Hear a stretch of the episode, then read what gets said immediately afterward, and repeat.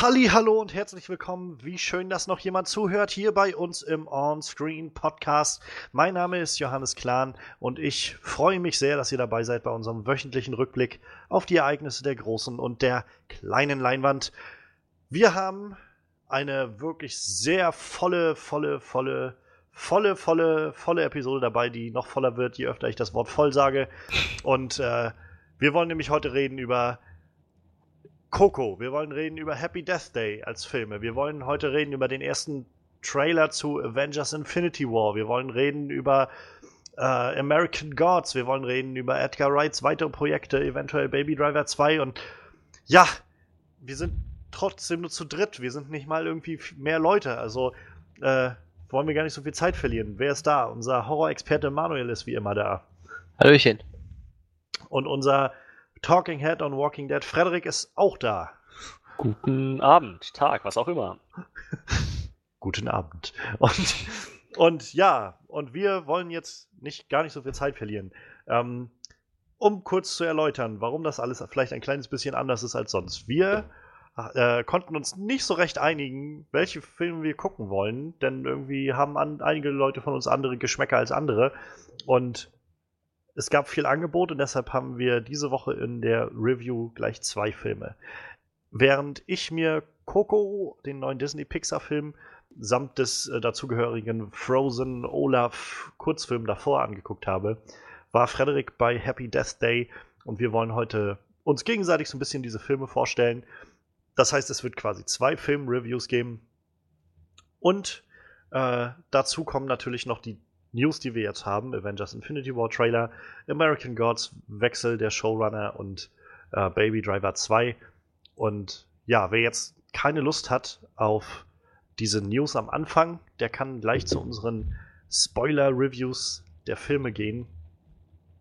Ähm, die beginnen dann nämlich nach den News. Und zwar fangen wir an, würde ich sagen, mit äh, Happy Death Day nach den News und Happy Death Day Review beginnt bei eine Stunde, eine Minute und 25 Sekunden. Und wenn die rum ist, werde ich mich nochmal um Coco kümmern. Und Coco beginnt bei eine Stunde, 33 Minuten und 16 Sekunden. Ja. Ich glaube, das letzte Mal, dass ich mehrere Timecodes durchgeben musste, das war, als wir noch die Talking Head on Walking Dead Sachen gemacht haben. Echt? Na, ja. Wow. Ich glaube, davor, danach hatten wir auch nicht, nicht mehr wirklich ein Flashlight oder sonst was. Also, tja. Genug gelabert, wir fangen jetzt an mit unseren Highlights der Woche. Highlights der Woche. Ja, ja, ja, große, große Themen und äh, vieles, was wir auch gar nicht noch ansprechen können. Ähm, wir haben uns trotzdem ein bisschen was rausgesucht und ich denke, wir sollten wahrscheinlich mit der allergrößten Sache anfangen. Nicht wahr, Manuel? Nee, ich habe nichts Großes. Ich habe nur was Kleines. Da kam so ein kleiner Trailer. Zwei Minuten noch was lang. Ja, äh, wir haben den ersten Trailer von Infinity War bekommen, tatsächlich. Der Teaser kam, wann kam der Teaser? Einen Tag vorher, glaube ich, ne? Ich glaube, einen Tag vorher, ja. Apropos Teaser, es kam auch noch ein Teaser zu Jurassic World, ne? Hm, Das da können wir jetzt- dann nächste Woche machen, ne? Genau, da kommt am Freitag jetzt der Trailer. Oh ja, nächste Woche also Jurassic World. Sehr, sehr gut. Ähm, ja, aber diese Woche haben wir tatsächlich den Infinity War Trailer bekommen, den ersten. Wurde ja auch langsam mal Zeit. Ähm, ich weiß gerade den Start, das Startdatum vom Film gar nicht. Hat das einer im Kopf? 4. Mai auf jeden Fall in Amerika. Fehler mal in glaube, in Amerika, dem bei Dreh uns. auch bei uns. Dann genau, wahrscheinlich irgendwie um denselben Dreh äh, gestartet der Film, langsam wurde es mal Zeit. Die ersten Trailer für Black Panther haben wir ja schon bekommen. Der startet ja noch davor irgendwann. Hm. So begab es sich aber zu der Zeit letzter Woche irgendwann, dass der neue Trailer über die Linse geschippert sind. Und äh, meine Fresse sieht das gut aus. Außer Thanos, der wird ein bisschen blass. ja, wir, wir kriegen das erste Mal so, einen- so einen richtigen Eindruck von, von, von unserem Bösewicht, der jetzt schon mehr Charisma hat als äh, Steppenwolf nach äh, zwei Stunden Film. bei, bei dem Auftritt von, keine Ahnung, wie lange hat man den jetzt gesehen? Äh, Wirklich 15 Sekunden vielleicht in dem Trailer Ja. oder 20 und ich weiß nicht, der wirkt jetzt schon zehnmal cooler als äh, Steppenwolf über einen ganzen zwei Stunden Film. Ähm, lustigerweise ist er nicht blau, ich weiß nicht, warum er nicht blau ist. Das werden wir vielleicht im Laufe des Films noch erfahren. Vielleicht passt er sich der Erde an. Ähm, ja, wir, wir kriegen natürlich äh, sämtliche Marvel-Charaktere der letzten, wie viele Jahre läuft das jetzt? Seit 2009, glaube ich. Acht. Seit acht, okay. Seit Nächstes letzten- Jahr ist zehn Jahre. Ja, dann kriegen wir da bis dahin halt äh, so ziemlich jeden Marvel-Charakter der letzten zehn Jahre serviert. Sowohl alle Hauptcharaktere, natürlich die Avengers komplett, äh, alle Sidekicks, die mittlerweile auch fast alle bei den Avengers irgendwie dabei sind oder irgendwie damit dranhängen. Und natürlich alle Guardians sind zu sehen, auch wenn auch nur kurz. Sind es alle? Ja, ich glaube, es sind alle, Mhm. ne? Die Guardians sind auf jeden Fall alle zu sehen. Ähm, natürlich auch die ganzen äh, Neulinge Black Panther ist dabei. Äh, konnte man im Trailer schon Doctor Strange sehen? Ich bin Ja. mir gerade nicht sicher. Ist, Ja, auf ja. Jeden, ist ja auf jeden Fall angekündigt. Do Doctor Strange ist dabei. Äh, ja, ein, ein Höllencast quasi. Äh, der, der absolute Wahnsinn. Ja, und äh, ja, was, was haltet ihr denn davon? Was, was sagt ihr denn zum ersten Trailer? Sagt euch das zu? Also ich bin äh, super gehypt. Sehr, sehr, sehr krass. Ja, also Ja, ne? defini definitiv, definitiv Hype. Ich meine, der. Ich, ich weiß echt gar nicht mal, wo ich anfangen soll. Das, So viel Hype. ich, also, ich weiß gar nicht mal, wo, wovon ich am, am allermeisten gehypt bin. Ich meine, es ist, es ist im Prinzip so ein ähnliches Gefühl wie in Civil War, nur halt nochmal um, keine Ahnung, nochmal hoch drei. Das ist, also jetzt treffen wirklich, wirklich alle Charaktere aufeinander. Spider-Man ist da natürlich auch drin, was vor, was, zwei Jahren noch ziemlich unmöglich schien. Oh ja, oh ja. So, und, und jetzt, hat- jetzt kriegen wir da Iron Spider. Das ist so. Es ist total verrückt, aber es, es sieht sehr, sehr cool aus. Und ja, also ich glaube, die, die vom Trailer her sieht's halt echt episch aus. Alles ist irgendwie sehr groß und sehr schwer bewaffnet und mit sehr vielen Kämpfern, sehr viel Drama. So, das. Es sieht schon echt bombastisch aus. Was glaubst du, äh, taugt Thanos was als Bösewicht? Wie ist dein erster Eindruck? Also, ich, hm, gute Frage. Ich glaube, er, ich glaube, er wird schon irgendwie. sie, sie, sie haben ihn seit 2012 vorbereitet und ich kann mir nicht vorstellen, dass sie ihn wieder zu so einer Art Wegwerfbösewicht machen. Ich denke mal, sie werden sich schon was irgendwie bei ihm gedacht haben. Ich denke, an ihm wird wesentlich mehr dran sein als an Steppenwolf, du hast es gerade schon gesagt. Zumindest das kann man erwarten. Ich erwarte jetzt nicht Joker-Level-Qualität, aber schon anständig, einen anständigen Antagonisten, vor dem man auch irgendwo dann schon gewisse Angst haben sollte, wenn man sich so in die Situation der Charaktere versetzt. Ich, ich glaube, er wird schon eine ordentlich bedrohliche Figur. Ich muss sagen, das ist halt das, was ich neben all diesen Sachen, also ich glaube, wir werden da bestimmt gleich noch mal ein bisschen mehr eintauchen können, in so viele Momente, die dieser Trailer hat.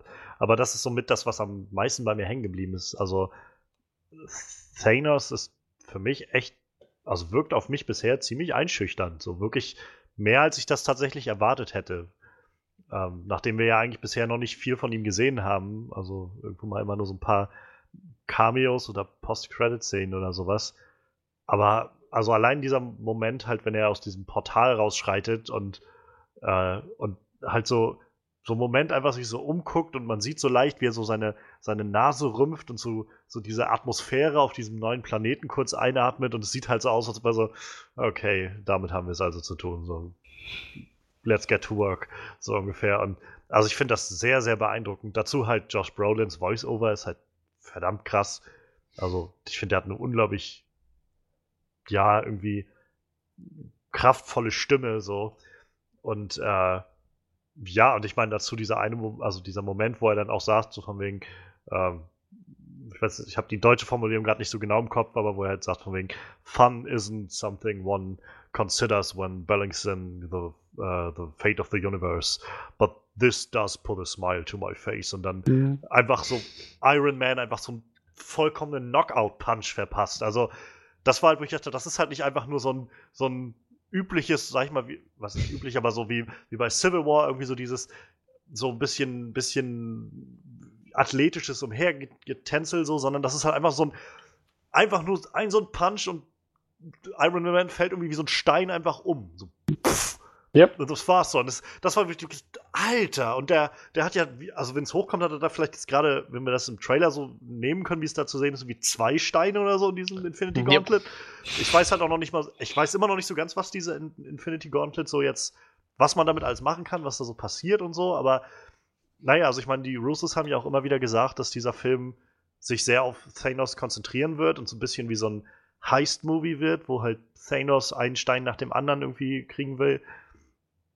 Ja, also äh, auf jeden Fall Thanos für mich somit eine der, der am, am einwirksamsten Figuren irgendwie in diesem ganzen Trailer. Der größte, größte Effekt, der bei mir hängen geblieben ist irgendwie, dass ich echt verdammt gespannt bin, den zu sehen.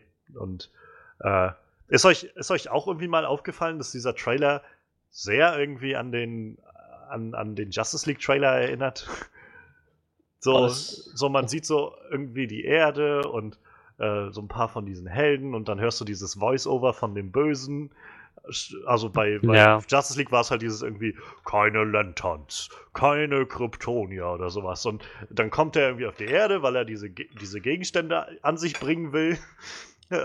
so, das irgendwie war ich so gedacht, okay, aber irgendwie wirkt es halt einfach viel cooler so, und, und realistischer auch irgendwie. Ja, vor allem hat der einen coolen Handschuh. Der setzt ja die Steine ein, der kann ja auch Leute boxen. So. Der andere, der nimmt sich einfach irgendwelche Kisten mit. So, ich brauche meine Mutterbox. Ich will meine Mutterbox. Und dann er sich seine Mutterbox wieder und dann geht er wieder. Ja, Mutter. Ja, hat einfach einen Vielleicht redet ja coolen auch Thanos mit seinem, mit seinem Handschuh. Ich weiß. Ich weiß, was ich machen muss. Was sagst du? Ja, ich verstehe. Naja, das, das Gute ist ja, dass Thanos nicht alleine ist. Also ich meine, er hat zwar auch, wie es jetzt aussieht, seine, seine Minions da. Also wir sehen ja dann diese Ja, ja. unfassbar abgefuckt aussehende äh, Schlachtsequenz irgendwie in Wakanda mit diesen vierarmigen Aliens oder Ja, sowas. ja. Aber letztendlich ist das ja, also das ist ja, sag ich mal, bloß die unterste Stufe. Ja, Thanos hat ja auch diese Black Order um sich, was ja so wie seine Generäle so ungefähr sind. Ähm, und, und die werden, glaube ich, noch mal ein bisschen größeren Einfluss äh, darstellen, ein bisschen größere Gefahr darstellen. Also wir sehen, es gibt in dem ganzen Trailer nur zwei kleine, also wirklich bloß ein paar Frames, wo man die erkennen kann. In dem einen ist es, wenn äh, da sieht man, dass irgendjemand wirft so eine Art Dreizack auf, auf Black Panther, der da im Schatten steht. Das ist äh, wahrscheinlich. Das ist wahrscheinlich Aquaman. Der hat jetzt auch das, äh, das, das sinkende Schiff verlassen. Das ist ja, jetzt ja, über Schnauze Nee, voll. äh, das ist wahrscheinlich, äh, ich glaube, Proxima Midnight heißt der Charakter. Also auch eine der, der Anf oder der Mitglieder dieser Black Order. Und zum anderen sehen wir eine der auch krassesten Szenen, finde ich, aus dem Trailer, wenn, äh, wenn Vision auf dem Boden liegt und man sieht, dass ihm jemand ein, eine Art Zepter da in den Infinity-Stein in seinem Kopf haut. Ähm, das ist, ist wohl auch einer aus der Black Order. Das ist wohl die typische Waffe von dem einen Typen aus der Black Order, dieser, dieser Dreizack. Also, äh, die Dreizack, dieser, dieser, dieses Zepter. Ich habe ich hab ja irgendwie die ganze Zeit so die Befürchtung, dass das ein Charakter ist, der, von dem wir uns vielleicht verabschieden müssen. Ich denke es fast auch, muss ich sagen. Also, Weil wenn dem sein Infinity-Stein weg ist, ich weiß nicht, ob der dann überhaupt noch existieren kann halt, ne? das weiß ich halt auch nicht. Also wir sehen ja auch noch, wie er, wie er an einer Stelle menschliche Form hat. Ja. Ähm, da wird jetzt halt spekuliert, ob das quasi davor oder danach ist, ob das quasi, nachdem er den Stein verloren hat, ob er dann menschliche Form annimmt oder ob das davor ist und er einfach bewusst menschliche Gestalt annehmen will oder so. Das ist halt nicht so ganz klar. Ja. Aber ja, also ich generell, wir, wir haben jetzt irgendwie schon so über Thanos geredet, so was, ich finde, sie haben halt ziemlich für, für, sag ich mal, diese MCU-Verhältnisse schon einen ziemlich ernsten Ton getroffen mit dem, was wir da so sehen. Ähm, also ich will jetzt nicht davon ausgehen, dass es irgendwie nicht auch die heiteren Momente irgendwie in dem Film gibt. Ähm, ich glaube dafür, gerade wenn du halt Leute wie Tony Stark und äh, was ich Doctor Strange zusammenbringst, die wir auch schon in ein paar Szenen irgendwie jetzt zusammen erleben können. Ja. Oder, oder halt Thor und die, die Guardians oder so. Also da wird sicherlich auch heitere Momente geben. Aber es, also mir verspricht halt der Trailer schon so ein bisschen, dass das wirklich die Kulmination, so ein episches Finale der letzten zehn Jahre sein wird. Ja, es bereitet auf jeden Fall das ganz große Finale vor, ne? Aber wie gesagt, ich, ich denke halt, dass jetzt vielleicht schon der ein oder andere Charakter äh, ausfallen wird. Ich sag mal, vorsichtig ausfallen wird. Ja, naja, so spätestens ja auf jeden Fall bei Avengers 4. ja, ja, dann, Kevin- dann sowieso. Kevin Feige hat ja jetzt gerade vor kurzem gesagt, dass halt Avengers 4 wird halt wirklich das, das Finale bilden, so dieser ganzen Reise und allem, was vorher passiert ist. Und es wird quasi nur Avengers 4, alles davor und alles danach geben. Also Das ist halt nicht, und vor allem viele der Verträge laufen halt dann auch aus von Leuten. Also Ja, ich glaube, Chris Hemsworths, Charak äh, Chris Hemsworths Vertrag ist dann ausgelaufen. Äh, Chris Evans Vertrag dürfte dann auch rum sein. Wahrscheinlich auch Robert Downey Jr. Also ist die Frage, ob sie jetzt sagen, wir wollen das alles nochmal verlängern oder ist das nicht der richtige Punkt, um diese Charaktere vielleicht auch in, äh, in den Ruhestand zu schicken. Wie, wie, also ging euch das auch so, dass dieser, dieser Anfang schon mit diesem Voice-Over von all den anderen, also dieses, was, was Nick Fury, glaube ich, im ersten Avengers-Film sagt, so es war diese Idee, dass wir ein Team zusammenbringen, damit sie halt die Kämpfe schlagen, die Schlachten schlagen können, die wir nicht kämpfen können und so. Also ich muss sagen, allein dieser Moment hat mich schon echt verdammt bewegt, irgendwie das so zu hören. Und dann danach dieser so sehr langsam und tief gespielte Alan Silvestri Score reingespielt. Also ich muss sagen, ich habe echt Gänsehaut gehabt. Ging euch das auch so? Ja, so krass war es bei mir jetzt nicht. Also die Gänsehaut hatte ich nicht. Also ich muss sagen, als halt dieses dö, dö, dö, dö, dö, dö, dö, da war, da habe ich dann schon gedacht, oh, das ist, das hat jetzt schon echt irgendwie gerade so finalen Charakter für mich. Das, das, meine Güte. Ja, also ich finde es erstmal kreativ, wie, wie, das, wie die das halt machen, das Avengers- das Avengers-Thema da drin aufarbeiten. Und ja, es ist halt ziemlich düster, wenn man bedenkt, was Marvel sonst für Filme auch schon rausgebracht hat. Ich meine, Thor Ragnarök war im Prinzip eine Komödie. Sicher. Ja, ja, auf jeden Fall. Wird jetzt auf jeden Fall auch so, so ein krasser Schritt. Ich bin mal gespannt, wie da noch, äh, wie da noch Obwohl man ja- Black Panther reinspielt. Ja, auf jeden Fall. Also ich meine, äh, man, man sieht ja irgendwie, scheinbar spielt ja echt viel davon in Wakanda. Ähm, ich, ich bin mir fast so langsam sicher, dass der letzte äh, Stein, also der, der Soulstone, ist, glaube ich, dass der wahrscheinlich irgendwie in Wakanda gelandet ist ähm, und da vielleicht genutzt wird von denen, um, um mit ihren Ahnen zu reden oder so. Ich kenne mich mit der Mythologie von Wakanda nicht so sehr aus, aber ich weiß halt, dass es da, dass diesen Black Panther, dass das irgendwie von Generation zu Generation weitergereicht wird und die irgendwie mit ihren Ahnen irgendwie auch immer kommunizieren können. Wäre ja vielleicht logisch, dass das mit dem Soulstone zu tun hat. Ja. Ähm, aber ja, also ich muss sagen, das ist auch so einer meiner, auch wieder einer dieser Momente, die mich sehr, sehr mitgenommen oder mitgenommen, aber sehr erfreut haben in dem Trailer, ist halt, wenn Chadwick Boseman scheinbar dann so als König von Wakanda, also als T'Challa dann irgendwie sagt, so von wegen evacuiert die City, also die Stadt, ähm, macht alle, alle De- Defensivsachen bereit und so und gibt diesem Mann endlich ein Schild und Cap dann aus dem aus dem Schatten rauskommt mit seinem verdammt coolen Bart, der Captain America ist, aber Gottverdammt, da freue ich mich drauf. Also. Ja, also überhaupt, es gibt so einen schönen Shot, wo, äh, also der schönste Shot irgendwie, den man so als Desktop-Hintergrund nehmen kann. Ganz am Schluss quasi, bevor der Titel reinkommt mit den, mit den Avengers, also Captain America, Black Panther, Hulk, War Machine, Falcon, ähm, die blonde Black Widow ist da, ähm, eine aus Black Panthers Truppe und, und Bucky und halt alle so nach vorne laufen ins Bild. Wunderschöner Shot, finde ich. Und jemand hatte mal darauf hingewiesen, das ist also im Netz, das fand ich sehr, sehr schön, dass jetzt halt Captain America hat jetzt halt, also Steve hat jetzt nicht mehr den weißen Stern oder so vorne auf seiner Brust drauf in seinem Anzug, weil er halt nicht mal Captain America ist. Und äh, auch Bucky hat halt keinen roten Stern mehr auf seinem Arm, weil er halt auch nicht mehr der Winter Soldier ist, sondern es sind halt wirklich bloß noch Steve und Bucky, die jetzt beide in die eventuell letzte Schlacht zusammenziehen. So. Also Krass. das, ist, das sind so alles diese Sachen, wo ich immer merke, es, es zahlt sich halt aus, dass man halt echt jetzt zehn Jahre mit einigen dieser Charaktere schon verbracht hat. Also und äh, dass man, dass man jetzt, dass sich das so, also dass das so viel mehr Gewicht alles hat, was da passiert. Ähm, sei es jetzt halt, dass ich, also auch, wie gesagt, zu sehen, wie, äh, wie Thanos Iron Man irgendwie so einen Knockout-Punch verpasst, das ist halt auch schon so. Ich denke, das, das hat halt nur Bedeutung, weil man Iron Man jetzt seit zehn Jahren oder also jetzt nach neun Jahren irgendwie immer wieder auf der Leinwand gesehen hat und das verdammt nochmal irgendwie was aussagt. Ich glaube, der Trailer beginnt ja schon damit, dass Tony da am Boden kauert und irgendwie total fertig ist so. Und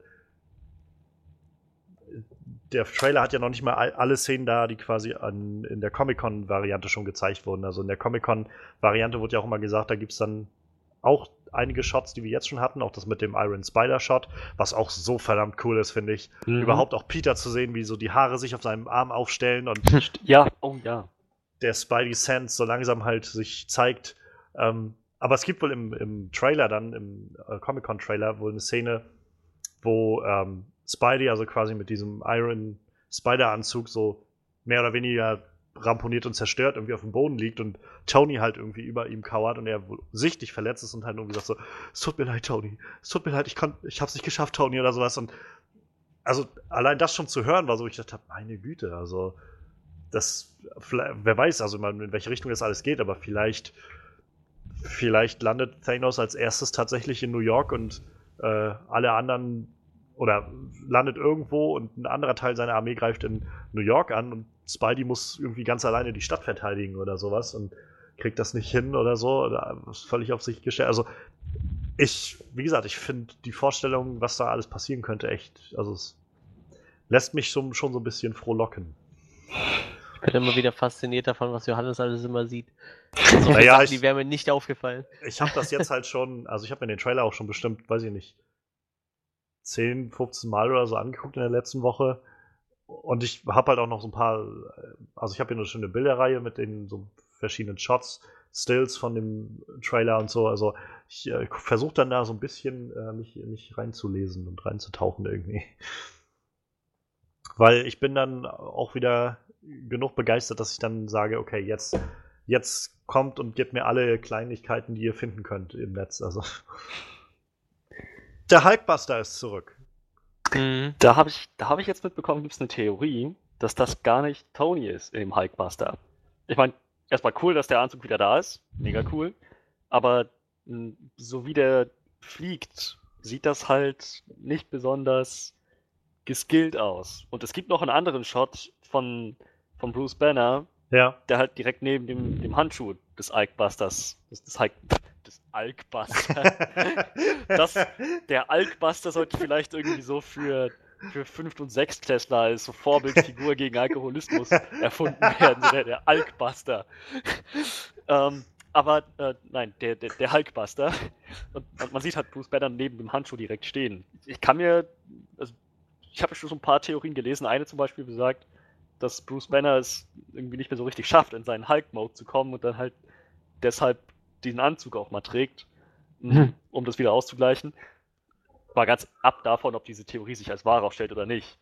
Das wird, das wird mega cool. Das war ja auch gerade diese Sequenz in Wakanda. Ja. So, das ist, das ist, glaube ich, so ein, das wird eine richtig fette Schlacht. Ja, also diese ganze Schlachtsequenz, was, was da schon so sich andeutet, ist ja.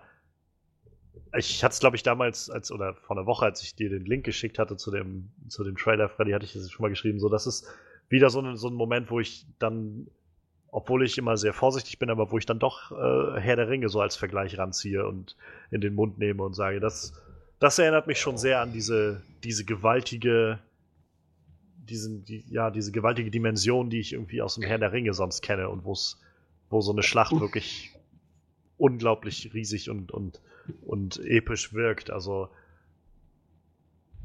ich muss auch sagen, in dem Moment habe ich halt gedacht, als das so, als dieser Moment zu sehen war, wie diese beiden riesigen Heere irgendwie von tausenden Monstern und tausenden Vakandianern so aufeinander stürzt, ich gedacht habe, ja, es macht schon Sinn, dass das Ganze Infinity War heißt. Mhm. So, letztes Mal hieß es ja noch so bei äh, Civil War, wo dann einige meinten, also schöner Film so, aber es war ja mehr so ein Civil Argument irgendwie. Von Civil War ist vielleicht nicht so wirklich die Rede, aber ähm, das sieht halt schon nach Krieg aus. Also ja, und äh, auch, was du gerade schon meintest, Bruce Banner, also schön, dass wir Banner auch noch wiedersehen. Also. Hm. Ja, ja, das stimmt, das, das, hat, das hatte ich dir auch gesagt. So, ich glaube, du hattest mich auch irgendwie so ein bisschen auf die Idee gebracht, nach Thor Ragnarök, so vielleicht kündigen sie jetzt Mark Ruffalo, weil sie nur noch ihnen Hulk-Mode brauchen. Dann dachte ich, das fände ich eigentlich echt schade, wenn die seinen Charakter quasi halbieren. Ja. Und deshalb bin ich, bin ich eigentlich ganz froh, dass wir ihn nochmal noch mal wiedersehen. Ja, vor allem, ich bin ich halt jetzt echt gespannt, wie es dazu kommt. Also wir sehen ja in, in dem Trailer, wie es so angedeutet wird, wie er da auf dem Boden liegt, so mit nacktem Oberkörper, so offenbar gerade zurückverwandelt, würde ich mal so schätzen. Hm. Ähm, und über ihm dann Dr. Strange und, und Wong stehen, die auf ihn gucken. Jetzt frage ich mich natürlich, ist es Strange und Wong zu verdanken, dass er wieder zum, zu Banner zurückkommt? Oder hat einfach Thanos die Scheiße aus ihm rausgeprügelt, also den, den Hulk aus ihm rausgeprügelt sozusagen, oder äh, wieder tausend Möglichkeiten, aber, Ja. aber allein dieser Shot war, also so ein, war ja auch einer der ersten Shots in dem Trailer. So cool, das zu sehen, wie Banner da liegt und halt überall auf einmal Doctor Strange steht. So, ich denke, ja, genau das will ich sehen. Irgendwie diese neuen Charakterkombinationen. Und dann gibt es ja auch später noch diesen Shot, wo Wong, äh, Doctor Strange und äh, Tony und auch Banner nebeneinander stehen und äh, halt draußen dann irgendwie Panik ausbricht. Und auch da wieder irgendwie, irgendjemand hat mal darauf hingewiesen, so, weißt du, du hast zwei Zauberer, du hast irgendwie den Typen, der, der zum Hulk wird, wenn er wütend wird, und einen normalen Kerl mit Anzug, die da alle drin stehen. Und der stinknormale Kerl, der irgendwie keinen Anzug gerade trägt, ist der Erste, der rausgeht in, auf die Straße, wo gerade die Panik ausbricht. Also, auch irgendwie sch schöner Moment. Ja, also ich, ich bin halt echt so gespannt, wie sie neue Charakterkombinationen machen. Also ich bin gespannt, wo, wo Captain America jetzt steht oder halt Captain America, ob man ihn jetzt so nennen kann, aber noch manch, eventuell nennt er sich jetzt ja auch Nomad, wie in den Comics, als er den, den Schild quasi beiseite gelegt hat. Und, aber da bin ich halt echt gespannt, was, was damit passiert ist, auch mit, mit, äh, mit Natascha. Haben wir jetzt ja auch irgendwie schon lange nicht mehr gesehen. Scheint jetzt auch irgendwie blonde Haare zu tragen. Ähm, Jemand hatte, mal, hatte jetzt auch darauf hingewiesen, so Scarlett Johansson, die jetzt blonde Haare hat, wie im realen Leben, Paul Bettany, der jetzt, äh, der jetzt auch menschliche Form annimmt, Bruce Banner, also Mark Ruffalo, der jetzt irgendwie normal rumläuft. Vielleicht wollten sie einfach nur für die Schauspieler das so angenehm wie möglich machen, dass sie nicht ständig irgendwelche CGI-Masken tragen müssen oder Haare färben oder sonst was. Alle Ja. bis auf Josh Brolin wahrscheinlich, der einfach wirklich dann sein, sein Full-on äh, Thanos-Outfit tragen musste die ganze Zeit. Jeden Tag drei Stunden in der Maske. Ja. Und das Ding ist ja, wir, es gibt ja auch so viele Charaktere, die wir noch gar nicht gesehen haben jetzt in dem Trailer. Also von Hawkeye war noch nirgendwo was zu sehen. Ähm, wir haben sowieso die, die, äh, na, die Black Order haben wir halt ja auch noch nicht wirklich gesehen von all dem. Ähm, wir haben die, die Guardians nur ganz am Schluss einmal kurz gesehen, was aber auch ein sehr schöner Moment war, fand ich. Also das Tor jetzt, wo wir ihn ja auch irgendwie nochmal bei, bei Thor Ragnarok so ein bisschen anders erlebt haben, dass er jetzt der Erste ist, der auf die Guardians scheinbar trifft und sagt irgendwie, Who the hell are you? So Mhm. Und Star-Lord, der jetzt so einen leichten, leichten Schnauzer hat irgendwie. Aber ja, auch, auch äh, Pepper Potts ist, ist ja auch irgendwo mit dabei wieder in dem Film. Ähm, hier Benicio del Toro und, und Jeff Goldblum sollen, glaube ich, auch beide dabei sein als Collector und als äh, Grandmaster. So, es gibt halt echt noch viele Leute, die wir, die noch gar nicht gezeigt wurden in dem Trailer. Was halt, also verständlich ist, aber was auch irgendwie zeigt, dass bei all den tausend Charakteren, die wir jetzt gesehen haben, immer noch so viele auch nicht aufgetaucht sind, die scheinbar eine Rolle spielen werden. Ant-Man war noch nirgendwo zu sehen. Und also vielleicht ist er in jedem dieser Shots drin und wir sehen ihn einfach nicht. Kann natürlich sein, aber äh, Ant-Man und, und The Wasp waren jetzt nicht zu sehen. Das, das ist alles, wo ich denke, meine Güte, also dieser Film wird, glaube ich, echt wahrscheinlich unsere Vorstellung ziemlich sprengen von dem, was so ein, was so ein Film machen kann. Also die Gefahr ist jetzt natürlich, dass man, dass man jetzt mit irgendwie unerfüllbaren Erwartungen nachher in diesen Film reingeht.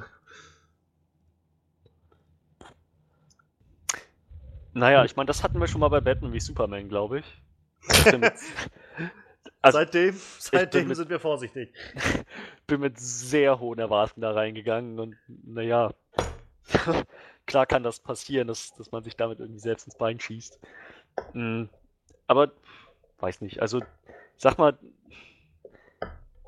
das ist jetzt irgendwie so ein ziemlicher Höhepunkt, aber ich habe echt keinen Grund zu glauben, dass Marvel sich da irgendwie eine Chance entgehen lässt, das, dieses Potenzial auszuschöpfen. Ich meine, bisher haben sie es ja immer irgendwie hingekriegt. Und ich habe da vor allem auch so einfach Vertrauen in die Russo Brothers. Wie gesagt, ich finde nach wie vor äh, Winter Soldier ist mit einer meiner absoluten Lieblingsfilme im Marvel-Universum, der halt auch anders als andere Marvel-Filme doch deutlich ernsteren Ton hat als, als äh, andere Sachen. Und Civil War war halt einfach so für mich der größte Beweis dafür, dass die einfach wissen, wie man mit einem großen Ensemble von Charakteren umgeht. Und äh, ja, auch da wieder, wie du schon sagst, also Marvel wird wahrscheinlich clever genug sein, diesen Film in den besten Zustand zu bringen, den man sich nur vorstellen kann. Ähm, ja, wie gesagt, der Film kommt jetzt nächstes Jahr im Mai Und darauf im Ma Jahr kommt dann im Mai, glaube ich, der letzte, der vierte Teil. Und was, also mal so, wir haben jetzt den Trailer gesehen, wir haben so ein bisschen Eindruck von dem Ton bekommen, von dem Ganzen, in welche Richtung das geht, von der Dimension, sag ich mal, in der das da alles so passiert. Was meint ihr? Das war jetzt, so hat es schon mal angesprochen, Manuel, dass wir wohl Vision vielleicht verlieren jetzt in dem Film. Was, was meint ihr? Wer wird am Ende von Teil 3 noch stehen? Oder nicht mehr stehen, sagen wir mal so. Am Ende von Teil 3, ja, ich denke mal, da werden sie noch nicht so krass aussortieren, aber wie gesagt, ich könnte mir halt vorstellen, dass Vision drauf geht äh, über den Verlust seines seines, seines äh, Stones, seines Infinity Stones, äh, hm. Tippe ich mal. Und ich, ich, kann mir eigentlich noch nicht vorstellen, dass so viele Leute sterben ich glaube, diese Beziehung zwischen, zwischen äh, Scarlet Witch und, und, Vision, die wird da halt noch ziemlich krass aufgebaut. Ich finde, das hat der Trailer schon so ein bisschen angedeutet. Ja. Und ich glaube, der wird dann so zum Ende hin halt sterben. Und ich denke mal, das ist dann so der Knackpunkt. Ich gehe halt davon aus, dass halt dieser Civil War auch noch so ein bisschen mitspielt, dass sie sich alle noch nicht so richtig zusammengerauft haben, vielleicht. Und dass dann so, vielleicht der Tod von Vision äh, dann vielleicht die irgendwie wieder zusammenbringt, so als, als, als Gruppe halt.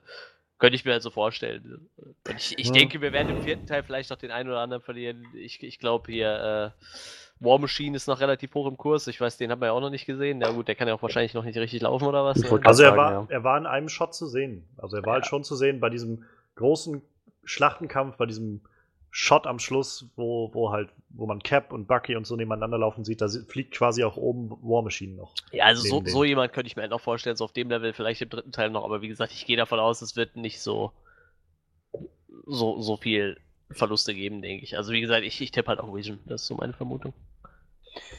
Tja, also mein Tipp ist auch Vision. Ich bin mir fast sicher, dass halt Cap am Ende von Infinity War 2 dann den, den Abgang macht. Jetzt, nach diesem Film, ja, wie gesagt, Vision, vielleicht noch Kollateralschäden mit ähm, den Mag also mit der verbleibenden Maximov-Schwester. Ähm, dass sich einer für den anderen opfert, das kann ich mir vorstellen. Ja, ansonsten, hm, Tante May? Nee, wahrscheinlich nicht. Das wär, ich glaube, den Schritt werden sie nicht. Spider-Man! das das, das glaube ich, glaub ich eher nicht. Ähm, das wäre so hart, ohne das Wissen von Sony müssten die Spider-Man abnippeln lassen. Wie mies wäre das denn? So eine Szene, die so nachgedreht wird und dann so erst kurz vor Kinostart noch reingeschnitten wird. Puh, wäre das mies. Also ich, ich schließe mich da, glaube ich, auch nicht. Äh, ich meine, vielleicht ist es genau das in die Richtung, die sie uns jetzt lenken wollen, sodass wir halt glauben, Vision wird draufgehen. Aber ich könnte es mir gut vorstellen, dass Vision tatsächlich draufgeht und vor allem, dass Wanda danach richtig freidreht. Also so, mhm. so richtig durchdreht. Ich kann mich erinnern, dass sie halt schon bei, bei, also Age of Ultron hat sie am Ende auch schon den Moment gehabt, wo sie so leicht die Kontrolle verloren hat, als ihr Bruder gestorben ist. Ja. Ähm, und ich kann mich halt erinnern, dass die Russos schon gesagt hatten bei Civil War, so dass sie da erst an einem Punkt ist, wo sie anfängt, so ihre Kräfte irgendwie zu kontrollieren und, und so zu ergründen, aber dass das noch lange nicht das Ende ist von dem, was, ihre, was sie so kann mit ihren Kräften. Und da bin ich halt sehr gespannt. Ähm, ich könnte mir tatsächlich auch vorstellen, dass, dass Loki vielleicht tatsächlich drauf geht.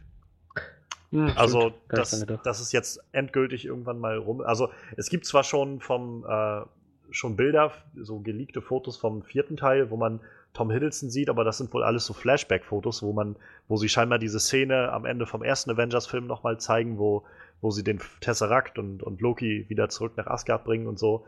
Ähm, also insofern würde ich jetzt nicht sagen, dass es unmöglich wäre, dass, dass Loki vielleicht wirklich stirbt in diesem Film, im dritten.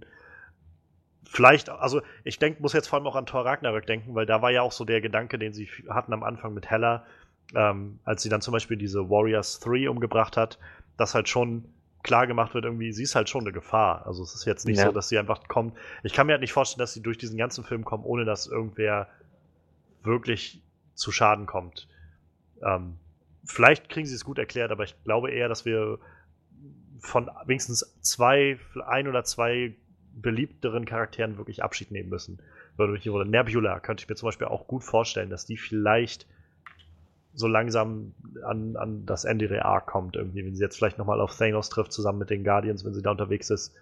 Ähm, würde, mich, würde mich nicht wundern, sag ich mal. Ich glaube im dritten Teil noch nicht, im vierten vielleicht. Im dritten bin ich mir nicht sicher. Ist auch gut möglich, so. Aber wie gesagt, mich würde es auch nicht wundern, wenn es in diese Richtung geht. Dass sie, dass sie schon irgendwie zeigen, wir, wir spielen ohne äh, Bandagen hier. Das ist halt alles schon ein bisschen, bisschen härter. Ähm, andererseits muss man ja auch sagen, sie haben letztendlich auch den Timestone, also wer weiß, was man, was überhaupt alles gemacht werden kann, wenn dieser Handschuh da ist. Vielleicht können sie den ja auch im vierten Teil wieder nutzen, um gewisse Dinge wieder rückgängig zu machen oder zu Redcon oder keine Ahnung, was alles geht damit. Also ähm, Da können wir eh nur abwarten. Wir können jetzt noch stundenlang drüber spekulieren, aber Ja. wie gesagt, im Endeffekt werden wir es nächstes Jahr im Mai spätestens wissen. Gott sei Dank. Also ja, ich habe gerade nochmal nachgeguckt. In Deutschland startet der Film am 26. Juli. Juni, äh, Quatsch, April. Oh, 26. April, also Woche vorher. huch. Aber ja. noch Angst. Sehr gut. Sehr Wieder, glaube ich, so dieses, dass sie es hier eine Woche vorher zeigen, damit dann der, der Buzz darüber, wie, wie geil das Ganze dann ist, wahrscheinlich rübergeht nach Amerika, wenn der da startet. Finde ich äußerst praktisch für uns. Yep. Definitiv. ja, ja, ja, also so viel zu unserem ersten Eindruck zu äh, Marvels ersten Trailer, Trailer zu Infinity War, Avengers Infinity War. Wir haben bestimmt wieder tausend Sachen noch gar nicht genannt oder so, aber ich glaube, die wichtigsten Sachen sind schon mal dabei. Ja, wir wollen ja Ähm. auch keinen anderthalb Stunden Podcast über den Trailer machen, ne? Ja, das muss, muss man wohl nicht tun, aber ja, auf jeden Fall so weit, so gut. Das ist äh, erstmal das, was wir davon halten. Lasst uns auch gerne wissen, was ihr von dem Trailer gehalten habt und ob ihr ebenfalls gehype, hype, hyped sind, seid und ob wir äh, einfach nur verdammte Marvel-Fanboys sind, dass wir so denken. Oder und DC-Hater, weil wir jetzt Witze über, über Steppenwolf gemacht haben. Oder? Keine Ahnung. Nein. ja, soweit, so gut würde ich sagen, das dazu das wahrscheinlich größte Thema, das wir heute haben. Ähm, aber wir haben ja noch zwei andere Themen, über die wir reden wollen. Und zwar komme ich jetzt noch mal zu etwas äh, nicht ganz so erfreulichem, jedenfalls für mich, denn wir haben vor ein paar Monaten auch unsere äh, Serien-Review rausgehauen, unser On-Screen-Recap zu American Gods.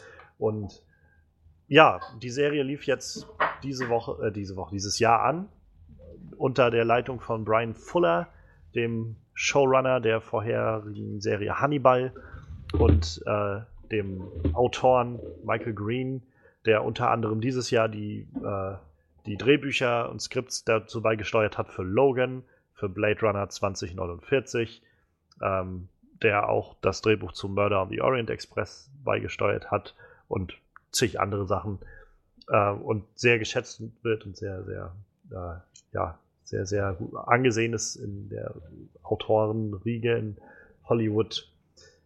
Die Serie hat Ian McShane im Mittelpunkt als, als äh, soll, ja, Mr. Wednesday, sage ich jetzt einfach mal. Ja, Mr. ja, Wednesday und äh, Ricky Whittle als sein, sein Angestellten sozusagen.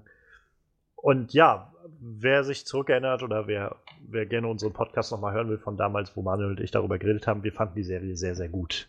Denn die Serie ist sehr, sehr experimentell, sehr, sehr surreal, sehr, sehr auf einem sehr, sehr interessanten Konzept äh, des Buches von, äh, von Neil Gaiman, ja. der einfach ein großartiges Werk damit geschaffen hat und der auch sehr, sehr mit in diese Serie involviert ist. Und ja, die, die erste Staffel hatte, meine ich, sieben Folgen, acht Folgen. Also es waren nicht viele. Ich glaube, es waren Ja. sieben Folgen.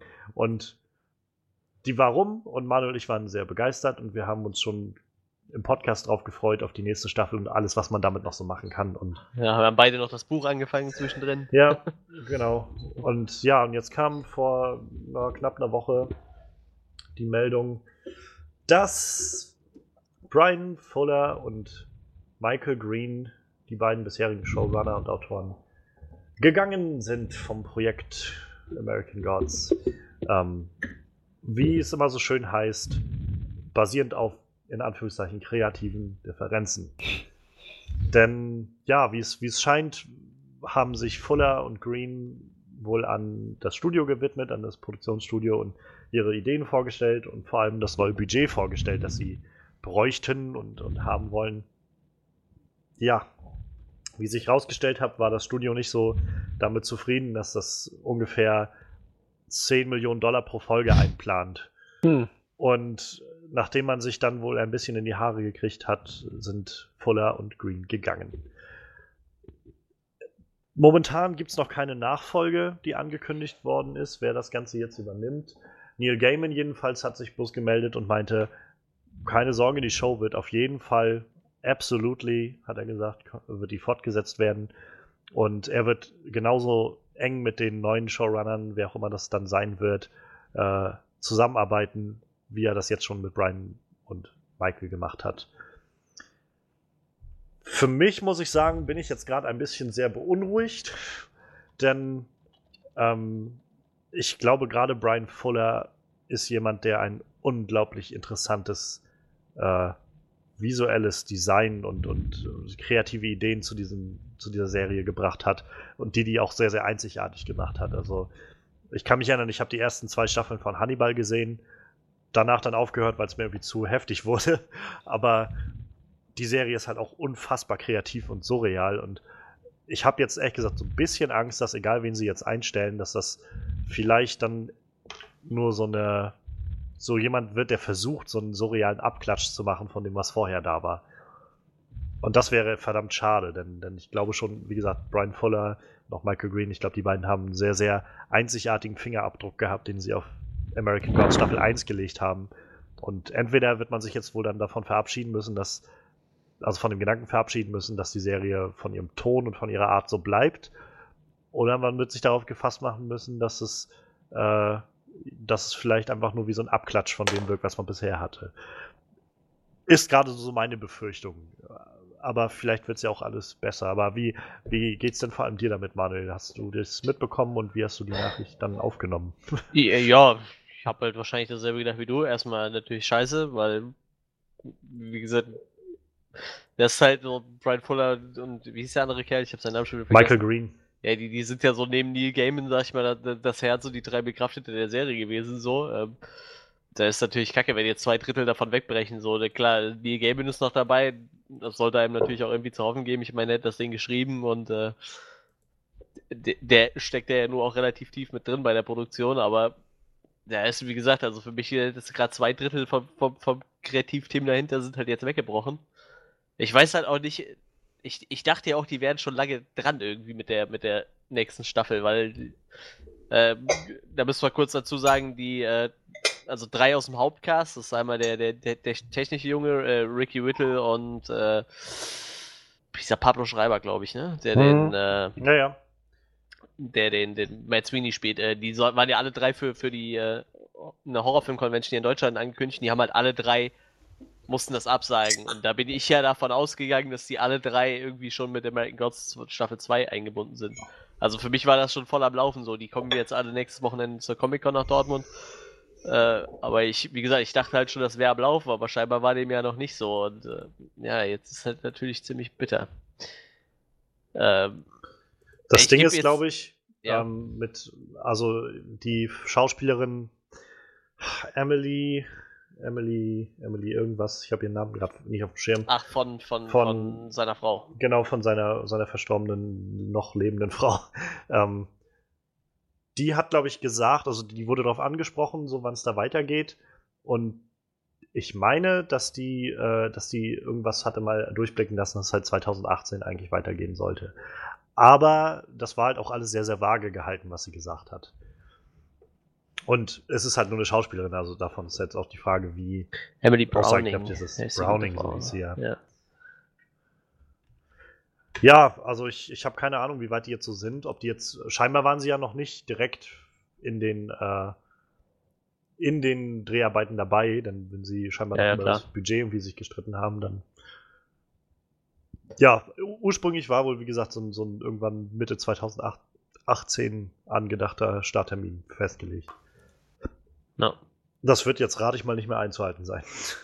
Ja, könnte eng werden. Ja gut, ich weiß jetzt nicht, wie der Drehplan war, wenn die jetzt sagen, gut, wir wollten die erst, weiß ich nicht, Anfang 2018 drehen oder so im Januar, ja, Februar. Aber wenn halt die beiden Writer irgendwie weg sind, dann werden die vielleicht auch nochmal neu die Episoden schreiben müssen, die sie bisher hatten. Ja gut, die, Fra die Frage ist halt auch, wie viel hat da jetzt Neil Gaiman mit reingeschrieben, ne? Ich meine, der ist ja da immer sehr involviert, ja. wenn seine eigenen Werke ver ver verfilmt werden, ne? Das mag natürlich sein.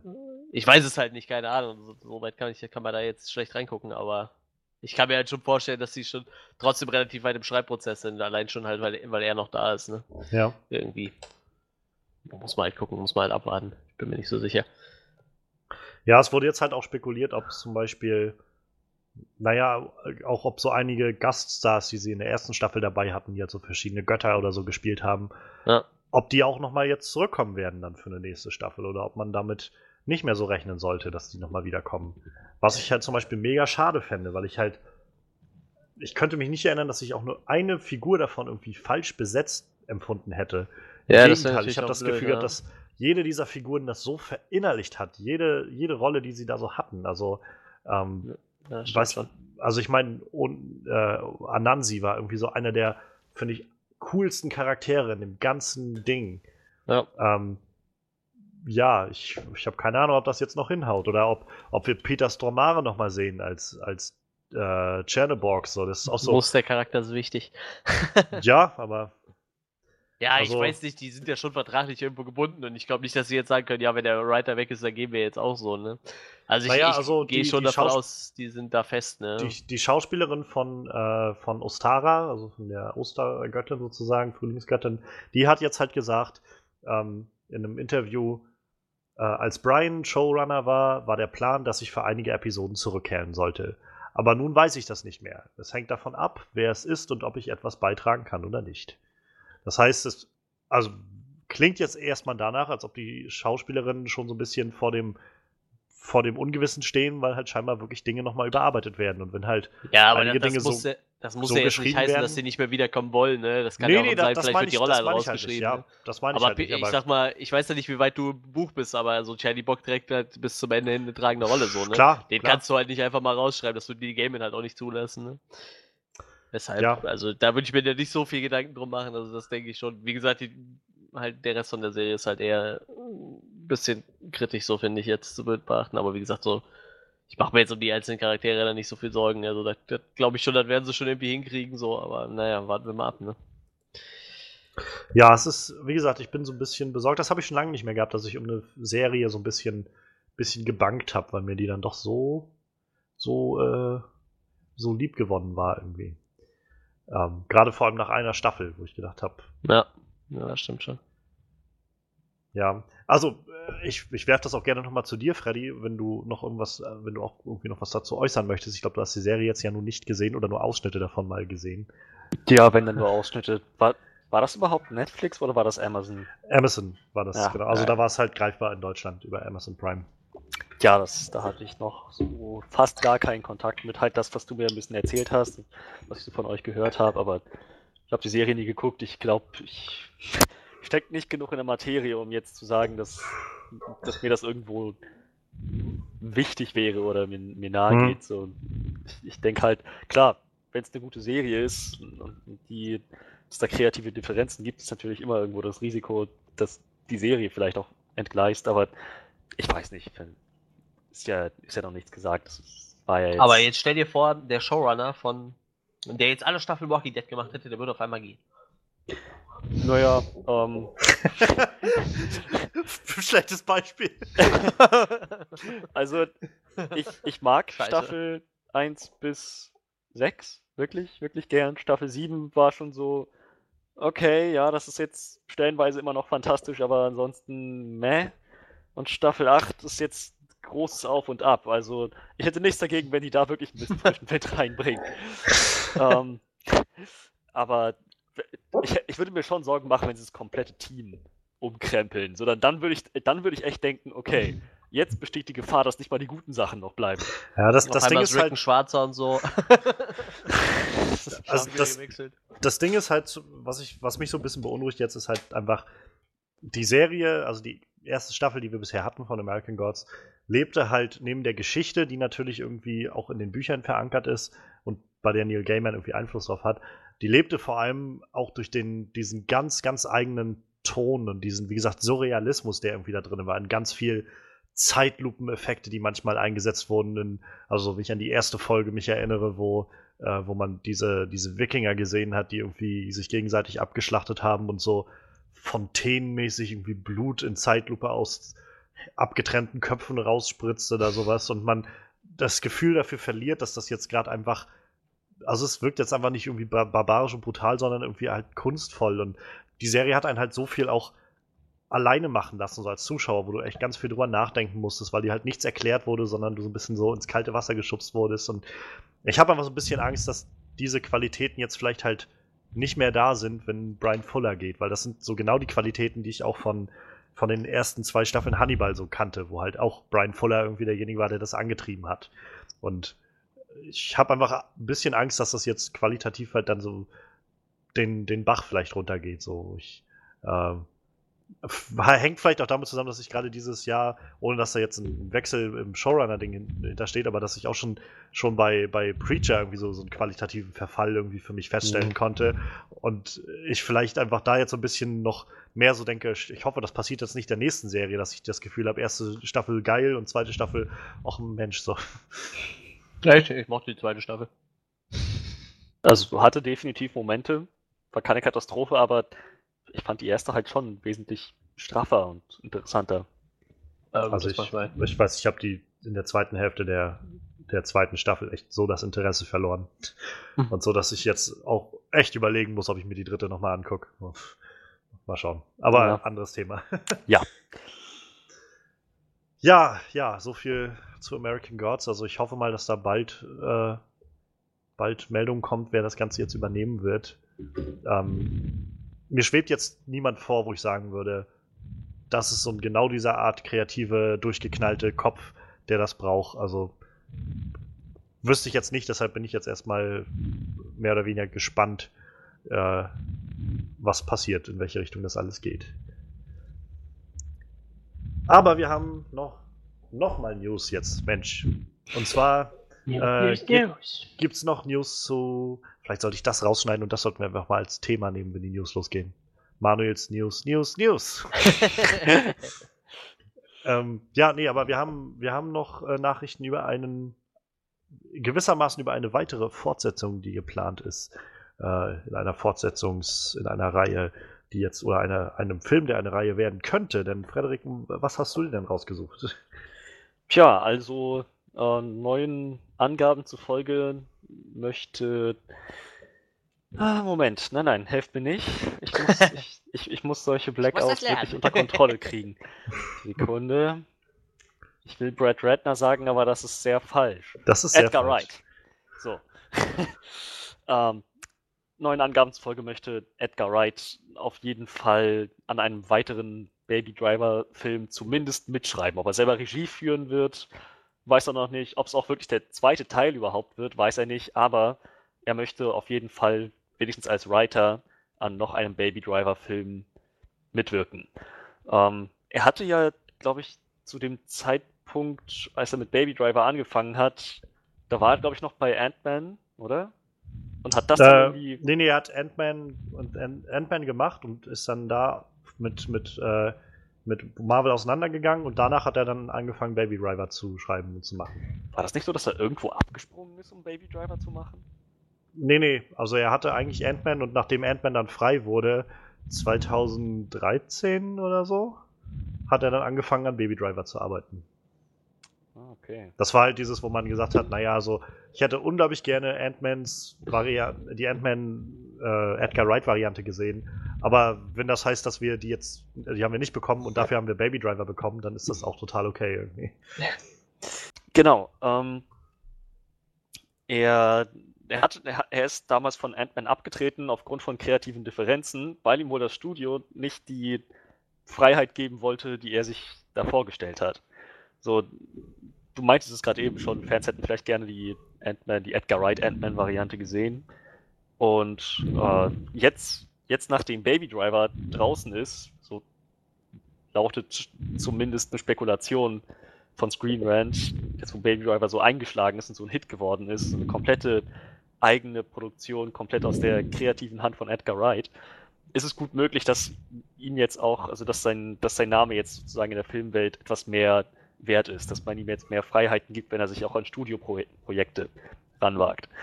Ähm, das ist, das, das ist also genau das Ding. Ihm stehen jetzt so ziemlich alle Türen offen. Er kann entweder ein Franchise in, in ähm, also ein bestehendes Franchise noch irgendwo anknüpfen und da Anschluss finden. Er kann komplett neuen, originalen Film schreiben oder er schreibt tatsächlich gleich als nächstes das Baby Driver Sequel. Das steht auch alles in den Sternen. Was aber für, für ihn ziemlich feststeht, ist, dass er noch an einem weiteren Baby Driver Teil arbeiten wird. Und irgendwie stimmt mich diese Vorstellung fröhlich, dass er schon gesagt hat, vielleicht wird es nicht der zweite, sondern noch einer danach.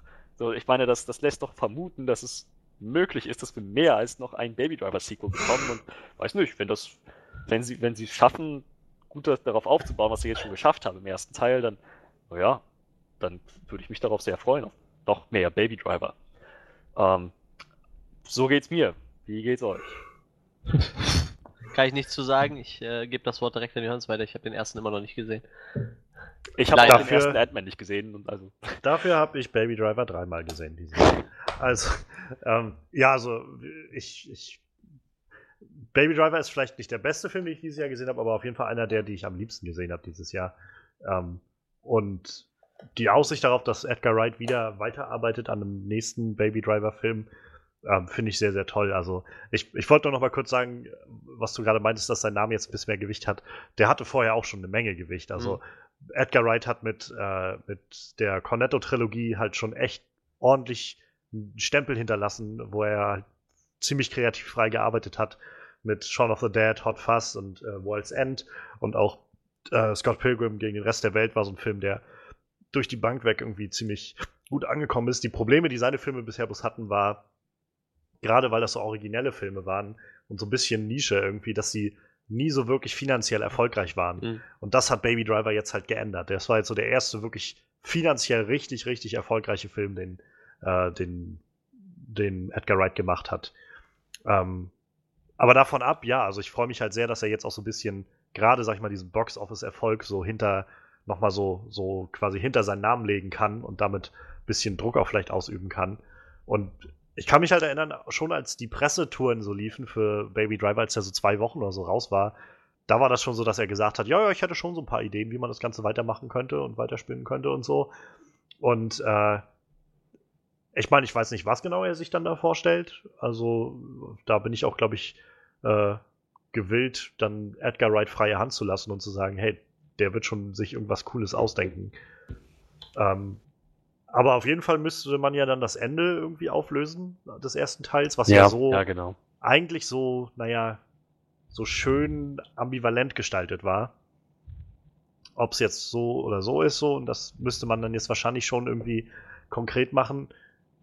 Aber ja, also wenn er halt wieder einen, einen rasanten Actionfilm voll mit abge also abgefahrener Musik macht irgendwie und, und witzig und charmant so und alles das irgendwie, was da drin ist, dann, dann gerne, also dann bin ich gerne dabei irgendwie wieder, also und ich meine, ich muss mir jetzt nicht mehr vor, vorhalten, dass, äh, dass mir der Film, also dass mir Kevin Spacey in dem Film gefällt, weil der wird wahrscheinlich nicht mehr dabei sein, am Ende des, des ersten Films. Also, ja, Aller aber Wahrscheinlichkeit nach nicht. ich, das war halt echt ein Problem, so als ich jetzt das dritte Mal im Film war, der lief der halt vor knapp drei Wochen oder so, war das drei, vier Wochen, lief der hier in Rostock nochmal in einem kleinen, äh, so Independent-Kino. Und dann habe ich den nochmal geguckt und das war halt so eine Woche, nachdem das irgendwie rauskam mit den ganzen, äh, mit den, mit den Kevin Spacey-Sachen. Und das war halt schon so, wo ich mich so ein bisschen, ah, ach Mann. Mensch, tut das jetzt Not so. Aber naja. Ja, aber unterm Strich, also ich bin total dafür, ich, wenn, wenn Edgar Wright Baby Driver 2 macht. Also sei es jetzt halt Writing, aber am liebsten würde ich halt noch sehen, dass er tatsächlich nochmal Regie führt bei einem Film davon. Also. Aber auch da soll er sich die Zeit nehmen, die er braucht. Also, und wenn er jetzt erst nochmal einen anderen Film macht und dann Baby Driver 2, bin ich damit auch total zufrieden. Tja, bleibt abzuwarten, was er dann, wofür er sich tatsächlich entscheidet. Aber es ist irgendwie schön zu hören, dass es auch für ihn so ein Herzensprojekt ist, dass er das, dass er das gerne macht. So, das, das lässt hoffen. Lässt auf Gutes hoffen. Ja, Edgar Wright ist da sehr, sehr, ist da wirklich, glaube ich, immer so jemand, der eine sehr, sehr eigene Vorstellung von dem hat, was er machen will und da, glaube ich, auch nicht so sehr von abrückt. Also, wie gesagt, Shaun of the Dead, Hot Fuzz, gerade auch, das sind so, und auch Scott Pilgrim, sind halt so Filme, die sind, die haben so einen ganz, ganz eigenen Ton und haben so alle dieses, sowas habe ich irgendwie noch nicht gesehen in der Art und Weise. Aber es funktioniert halt. Und äh, hat halt, wie gesagt, ganz, ganz individuelle Ader so. Und ich, das hat auch bei Baby Driver, fand ich so toll funktioniert. Also, äh, ihr habt ja damals im Podcast schon drüber geredet gehabt und äh, ich habe es, glaube ich, in ein, zwei Stellen auch schon mal gesagt, wie, wie cool ich dieses, diesen Film an sich fand, mit allem, was da so drinne hing und dieses ganze Konzept dahinter war halt so außergewöhnlich und originell. Und wenn der Mann sagt, er hat gute Ideen dafür, wie man das weiterführen kann, dann Gott, gib ihm die Schlüssel für das Auto. Da muss wohl Edgar Wright nochmal ans Steuer. Bitte. Ich kann mich nicht mehr genau erinnern. Ich habe das Gefühl, wir haben solche, solche Puns schon mal gebracht, als wir über Baby Driver gesprochen haben, aber ich weiß, ich weiß es nicht mehr. Puns haben wir, sind bei uns immer willkommen, ja. Also die sind öfters mal da. ja, Baby Driver. Und Manuel äh, wird sich jetzt wahrscheinlich dann hoffentlich bald mal den ersten Baby Driver, also den äh, Baby Driver einmal angucken. Ja, ja, ja, ja.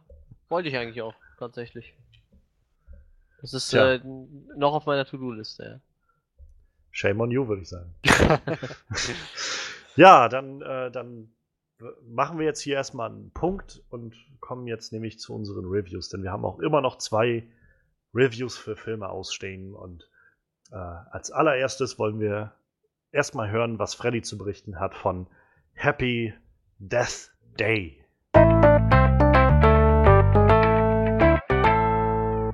Ja, Happy Death Day.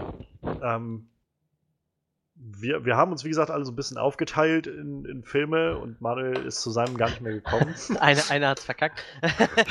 ähm, ja, ich würde einfach sagen, äh, Freddy, du kannst uns ja vielleicht erstmal kurz eine kleinen, kleine Einführung geben, so was, was das so eine, für, für eine Art Film ist und, äh, und was, was du da so auch erwartet hast, vielleicht. So generell, wie wir das sonst immer machen und uns dann vielleicht ein klein bisschen Einblick geben, was passiert. So. Okay, ähm, was das für eine Art Film ist. Äh, hm, das ist schon gleich das erste Problem. Ich, ich kann es dir echt nicht mit hundertprozentiger Genauigkeit sagen. Ich kann dem Film im Nachhinein auch nicht wirklich einen konkreten Genre zuordnen. Äh, ich ich fange am besten direkt damit an, was ich so für einen Eindruck hatte, bevor ich reingegangen bin. Ähm, ich habe alles, was ich von dem Film gesehen habe, war ein Trailer und ich, ich glaube fast, es gab auch nur den einen. Und doch, es ging schon einiges hervor. So, es, es sah halt aus, als würden sie dieses Konzept aus täglich größtes Murmeltier, das auch schon oft genug verwendet wurde, von dem man meinen sollte, es ist beinahe schon ausgelutscht. Das, dieses Konzept übernehmen sie halt und würzen das aber noch mit ein paar Story-Komponenten, die das Ganze für mich dann auch äh, interessant und irgendwo sehenswert gemacht haben, weshalb ich gesagt ja, den, den möchte ich mir im Kino anschauen. Und zwar geht es um eine Hauptfigur, eine College, eine amerikanische College-Studentin, die denselben Tag immer und immer und immer wieder erlebt. Soweit so gut das Groundhog Day-Konzept. Allerdings äh, erlebt sie den Tag nur wieder, wenn sie stirbt. Wenn sie draufgeht, ist also sozusagen der Timer zurück am 18. Mai, glaube ich. 18. Mai, ihr Geburtstag. Dann geht's morgens wieder los. Die ganze Welt hat wieder die komplett selben Bedingungen wie, naja, wie sie schon mal erlebt hat. Dass sie am Ende des Tages stirbt, ist sehr wahrscheinlich, weil sie anscheinend von einem Killer verfolgt wird, der eine unheimliche Babymaske trägt und nie ein Wort sagt und seine bevorzugte Waffe ist, ist ein Messer.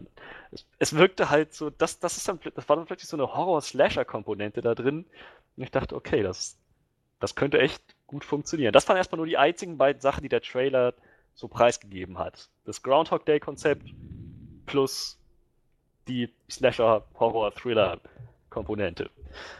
Naja, dann dachte ich, gut, ähm, wie schlimm kann das schon werden? Ich meine, meine Alternative ist, mir denselben Film anzugucken wie Manuel und dachte so, dass. Ach, Wie schön, Das- dass Coco nicht mal eine, eine, eine Alternative war.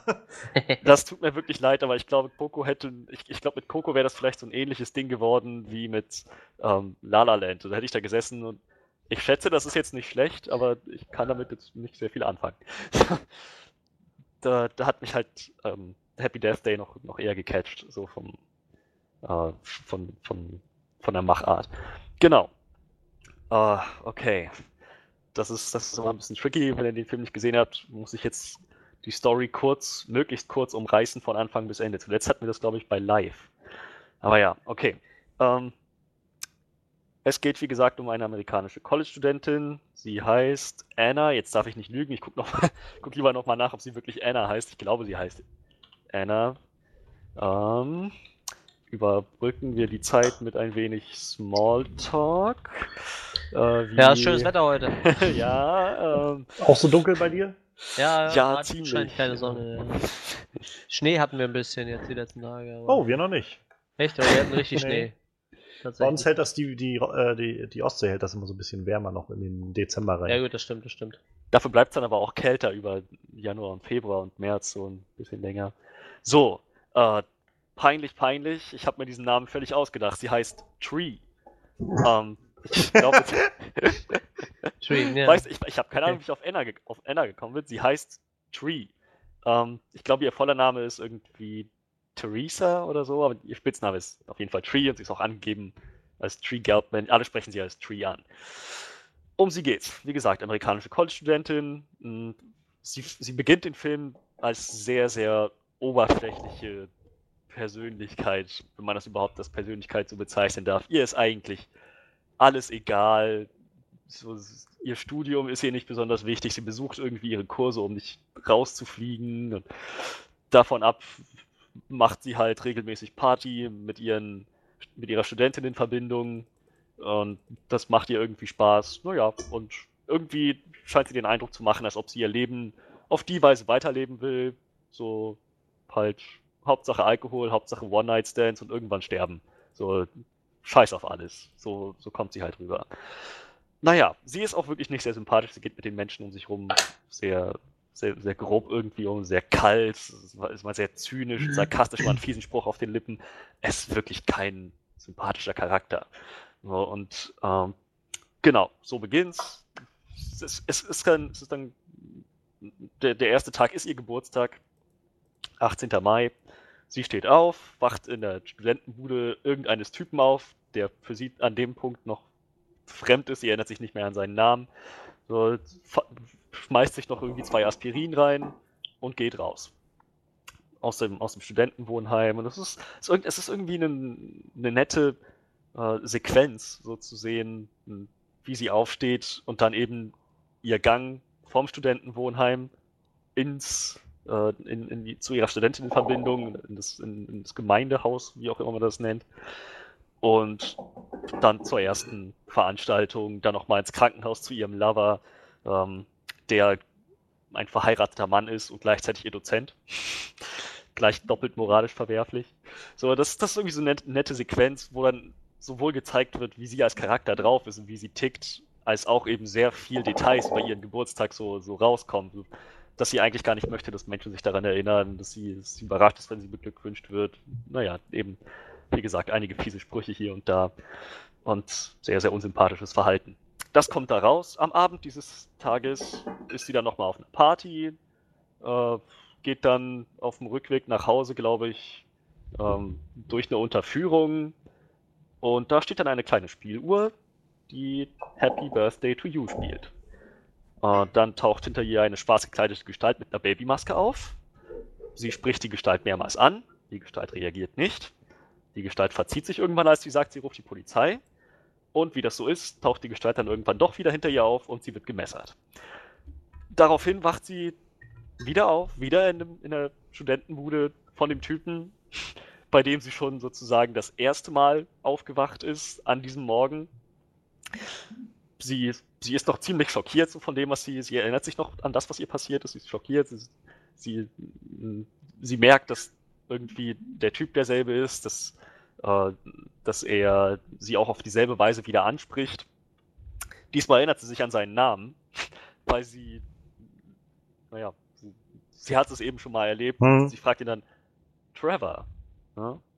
Oder, jetzt darf ich nicht lügen. Scheiße, Carter. Sein Name ist Carter. ich hab's nicht mit dem Namen. Ähm, Carter. Sie erinnert, also sie, sie erinnert sich an seinen Namen, spricht ihn dann auch mit Carter an, ist auch selbst überrascht, dass das stimmt. So, wie sie dann rausgeht und nämlich ihre Umwelt wahrnimmt und wieder feststellt, dass sie, dass sie das alles schon mal irgendwo gesehen hat, ist ihre erste Schlussfolgerung, es war alles ein verrückter Traum.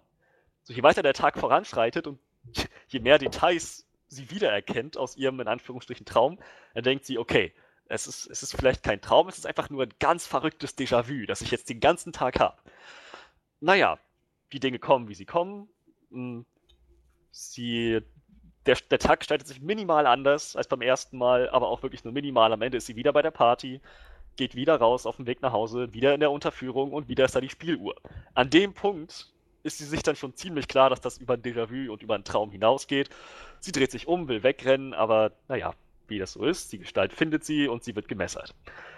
Sie wacht wieder am selben Morgen auf, diesmal total am Ende mit den Nerven. Sie, sie kriegt wirklich einen Nervenzusammenbruch.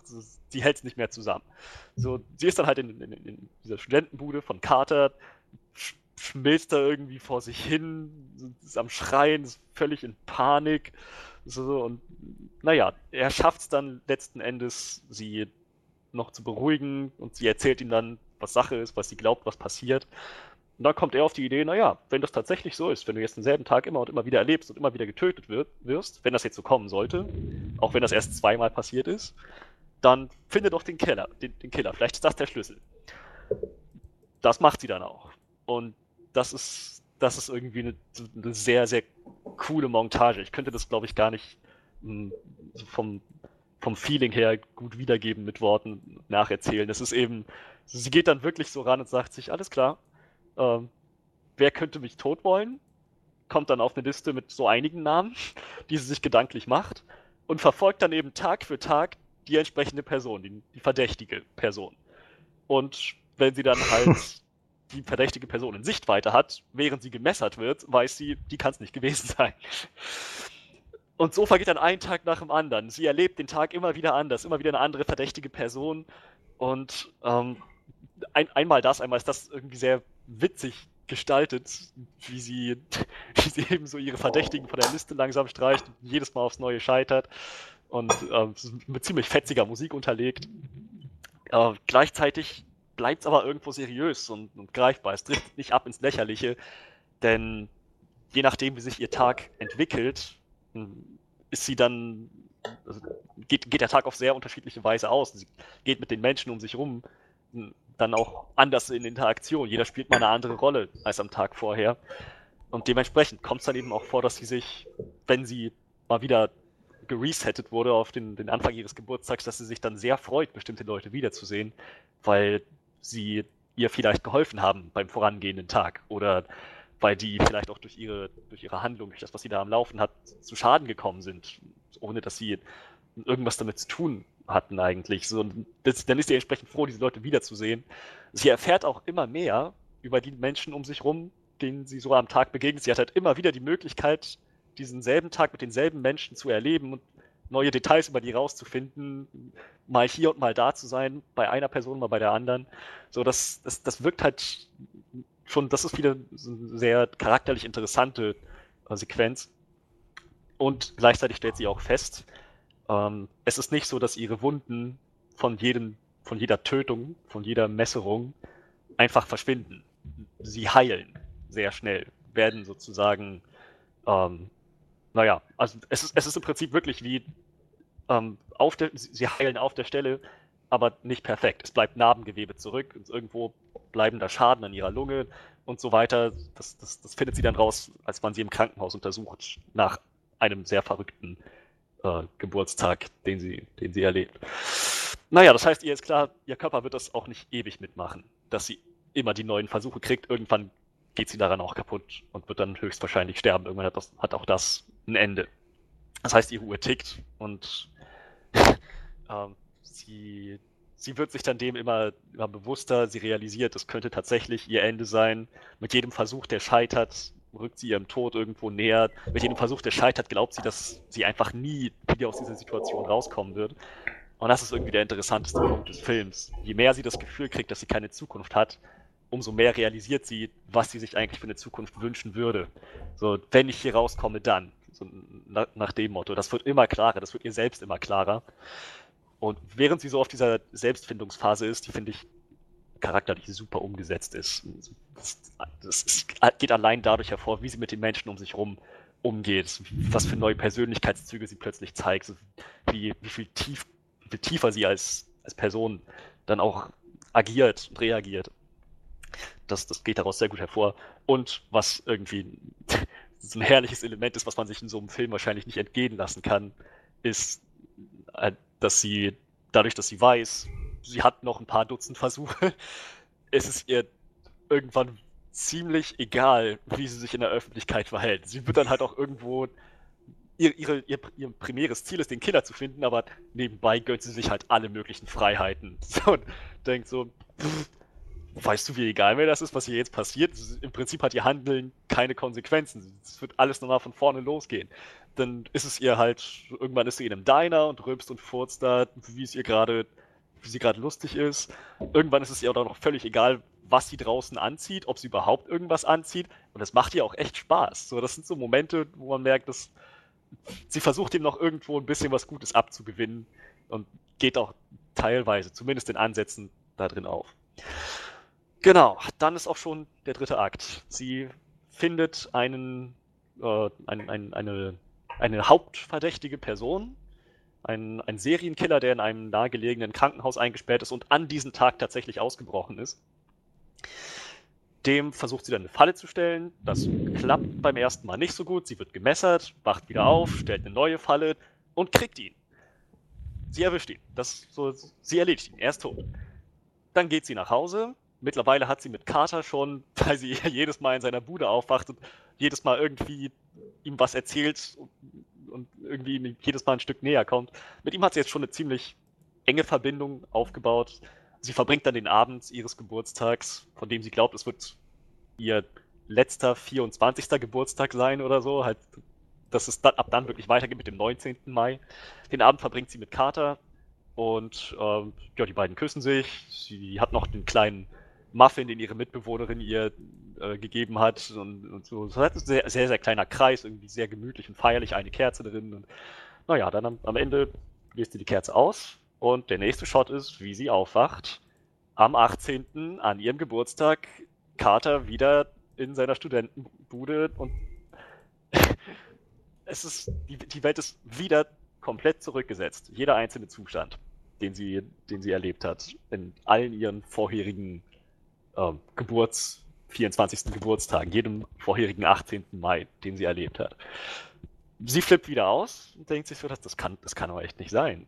Ich, ich hatte es doch gelöst. Sie wird dann richtig wütend, rennt in die Studenten, in, ihre, in ihr Studentenverbindungshaus, packt ihre Sachen und während sie so ziemlich wutentbrannt da sitzt, so, ach, ich werde einfach abhauen, ich, ich kann das hier nicht mehr, das, das, ich, ich, hatte, ich hatte es doch, das, wie, ist, wie ist das bitte schon möglich, ich bin, ich bin doch einfach nur eingeschlafen und in dem Moment wird ihr selbst klar, was höchstwahrscheinlich passiert ist. So, sie, in dem Moment, wo sie aus der Panik erstmal so ein bisschen raussnappt, wird ihr klar, der Tag wird nur geresettet, wenn ich sterbe. Das heißt, ich bin letzte Nacht gestorben. Der Serienkiller kann es nicht gewesen sein. Das Einzige, was ich danach noch gemacht habe, war, naja, den Geburtstag nachzufeiern und da den Muffin zu essen, den ihre Mitbewohnerin ihr gebacken hat. Und da geht es ihr eben auf. Und dann stellt sie ihre Mitbewohnerin zur Rede, nach einigem Hin und Her, ja, gesteht sie das dann auch tatsächlich ein. Denn äh, Tree hat in der Zwischenzeit diesen Tag so oft erlebt, dass sie sich das Motiv ihrer Mitbewohnerin sehr genau, ähm, Lori heißt sie, äh, dass sie sich das Motiv ihrer Mitbewohnerin sehr genau denken kann, das dann auch korrekt erahnt. Und ihr dann, ihr dann auch sagt, okay, wenn, wenn du es nicht warst, dann bitte, isst dein Muffin zu dem Zeitpunkt ja noch morgens frisch gebacken. Sie beißt nicht rein, es kommt zum, zum Gerangel, hm, die beiden ringen sehr heftig. Letzten Endes schafft Tree es, Lori ihren eigenen Muffin in den Mund zu stopfen. Daraufhin verfällt Lori ein bisschen in Panik und Tree nutzt die Gelegenheit und kickt sie aus dem zweiten Stock des Studentenwohnheims. sie bricht sich auf, sie, sie fällt mit dem Kopf nach unten Story, bricht sich den Schädel, große Blutlache, sie ist tot. Äh, ja, dann wird sie ein bisschen von der Polizei interviewt. Äh, sie verbringt noch einen Nachmittag mit Carter und geht dann tatsächlich schlafen, wacht auf Sie ist wieder in der Studentenbude, wieder mit Carter, wieder in denselben Klamotten wie am Tag vorher. Carter sagt immer noch dasselbe zu ihr, so, hey, ähm, ich, ich wusste nicht, ob du deine Sachen noch suchen würdest. Äh, erinnerst du dich noch an meinen Namen? Sie ist wieder kurz davor, total auszuflippen, merkt dann aber, dass er sie angrinst. Und dann, kleiner Witz, es ist Dienstag, der 18. Also, da ist sie ziemlich angepisst erstmal.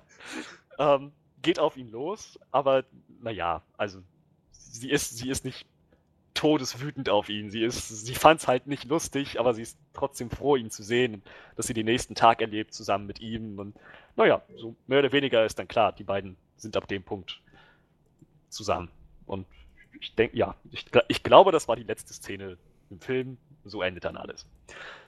Diesen Twist mit der Mitbewohnerin, das ist eine von den Sachen, wo ich denke, das kann ich einfach beim Nacherzählen nicht wirklich gut einbauen. Ich wollte euch jetzt nicht mit dem Twist verdreschen, bevor ich ihn überhaupt anspreche, aber tatsächlich gibt es im Film immer wieder Momente, in denen dieser Twist vorbereitet wird. So, und wo man auch noch im Nachhinein denkt, ach ja, stimmt, das jetzt rückblickend ergibt das Sinn, halt wie ein Twist funktionieren sollte. Mm, also kam jetzt nicht völlig aus dem Nichts, war kein Jump the Shark oder so an den Haaren herbeigezogen, es war schon sinnvoll vorbereitet. Ja, genau. Mm, wie gesagt, das, das ist die Story. Was mir sehr gut gefallen hat, war eben gerade so, ähm, was man schon im Trailer erwarten konnte, dass die irgendwie mehrere Genres zueinander, ineinander packen und so ineinander verschachteln. So einerseits so Comedy und äh, andererseits dieses Groundhog Day äh, Konzept und dann aber noch Slasher, Thriller, Horror-Element. Das war teilweise echt gruselig an manchen Stellen so blutig auch, wie gesagt. Das alles haben sie vereint. Und es ist nicht so geworden, dass ich sagen würde, es ist nur so ein, so ein, so ein ganz unzusammenhängender, unzusammenpassender Mix geworden, sondern es, ist, es funktioniert wirklich als eine Einheit. So als, deswegen meinte ich, ich kann es keinem direkten Genre zuordnen. Es ist irgendwie alles und gleichzeitig auch was, was, was ganz Neues. Das funktioniert halt sehr gut.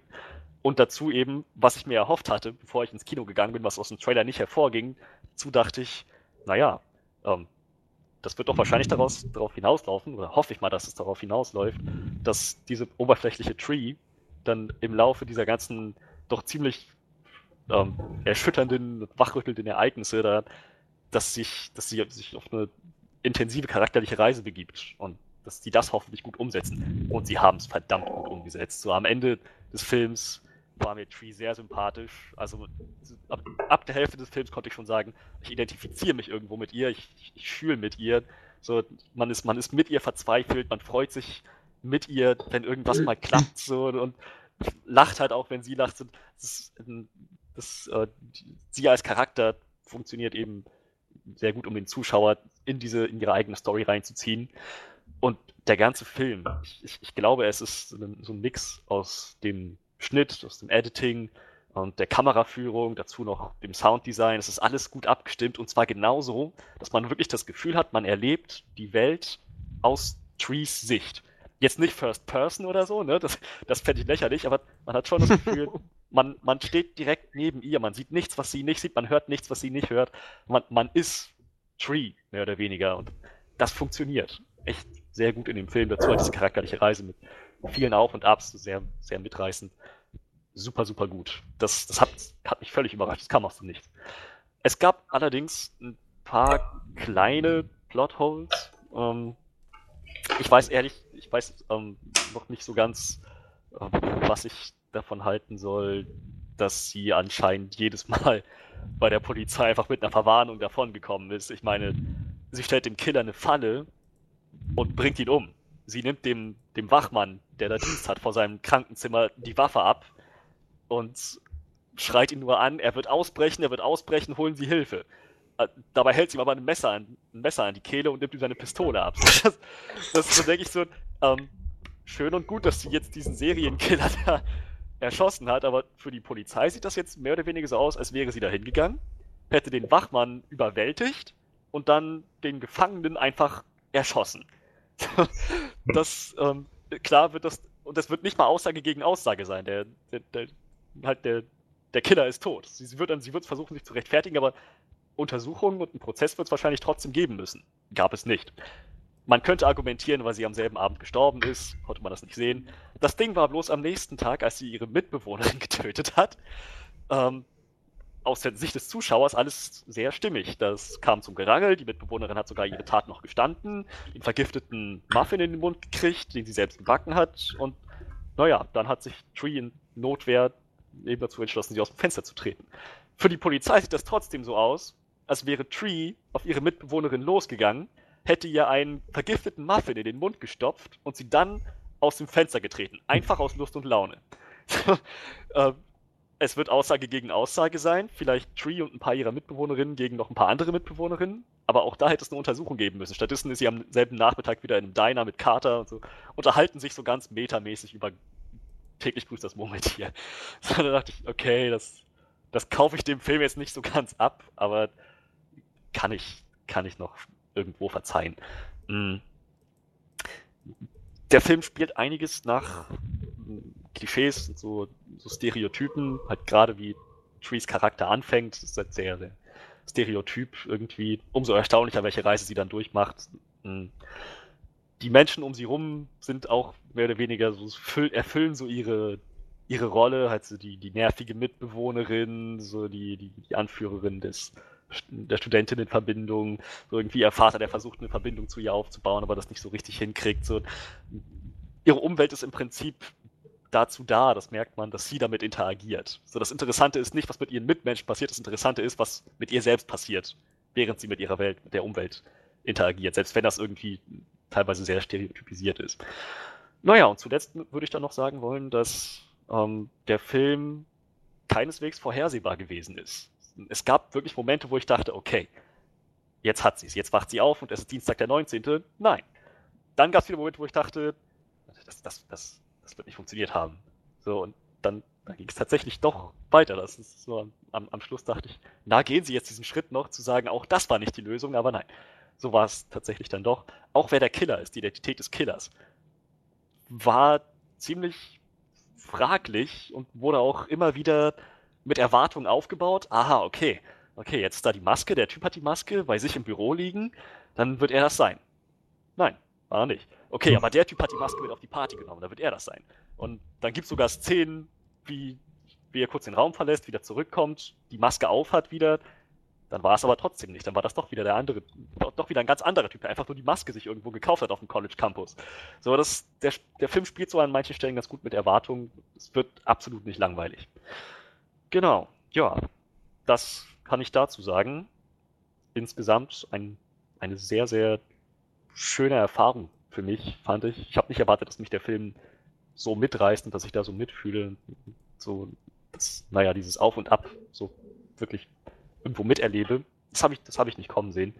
Der Plot ist sehr interessant. Sie haben, wie gesagt, dieses Konzept von Groundhog Day nochmal ordentlich aufgepeppt und was wirklich, ich würde schon sagen, was Neues draus gemacht. Naja, und eben die charakterliche Entwicklung ist so ziemlich die größte Stärke. Tree anfängt und wie sie dann aufhört, so, das, das habe ich bisher innerhalb von einem Film, glaube ich, selten, wenn nicht sogar noch nie so gesehen. Fand ich super, super gut. Tja, letzten Endes, ah, 8,75 kann ich nicht geben. Ich gebe ich geb ihm 9 von 10. 8,75 von 10. Ja, Mensch, das ist ja, das ist ja ganz schön viel. Ja, aber schön. ich, also, ich glaube, nach der Beschreibung würde ich mir den jetzt auch tatsächlich angucken wollen. Du guckst dir jetzt nächstes Mal Flatliners an, ja? so einfach kommst du es hier nicht aus, aus der Bredouille. Hey, der hat bei Rotten Tomatoes 5%. Also bitte. Das kann ja, genau. ein zeitloser Klassiker werden. Du hast dich dafür entschieden, das zu gucken, ja. ja, wenn ich es noch schaffe, werde ich dir noch nächste Woche noch nachrichten. Sorry, wenn ich euch kurz unterbreche bei diesem tiefsinnigen Flatliners-Gespräch. Ich, ich muss noch mal sagen, äh, ich hatte mir, ich hatte vor mir eigentlich so einen mündlichen Aufsatz zurechtzulegen über Happy Death Day, wo ich dann so die, die Großartigkeit des Films heraushebe. Es geht einfach nicht mündlich, es geht nicht. Ich kann euch wirklich nur empfehlen, euch den anzugucken. Was ich euch gerade nacherzählt habe, ist nur ein fader Beigeschmack verglichen mit dem, was der Film eigentlich ist. Okay. Aber die Beschreibung hat mir auf jeden Fall gereicht, dass ich sagen würde, den würde ich mir tatsächlich angucken.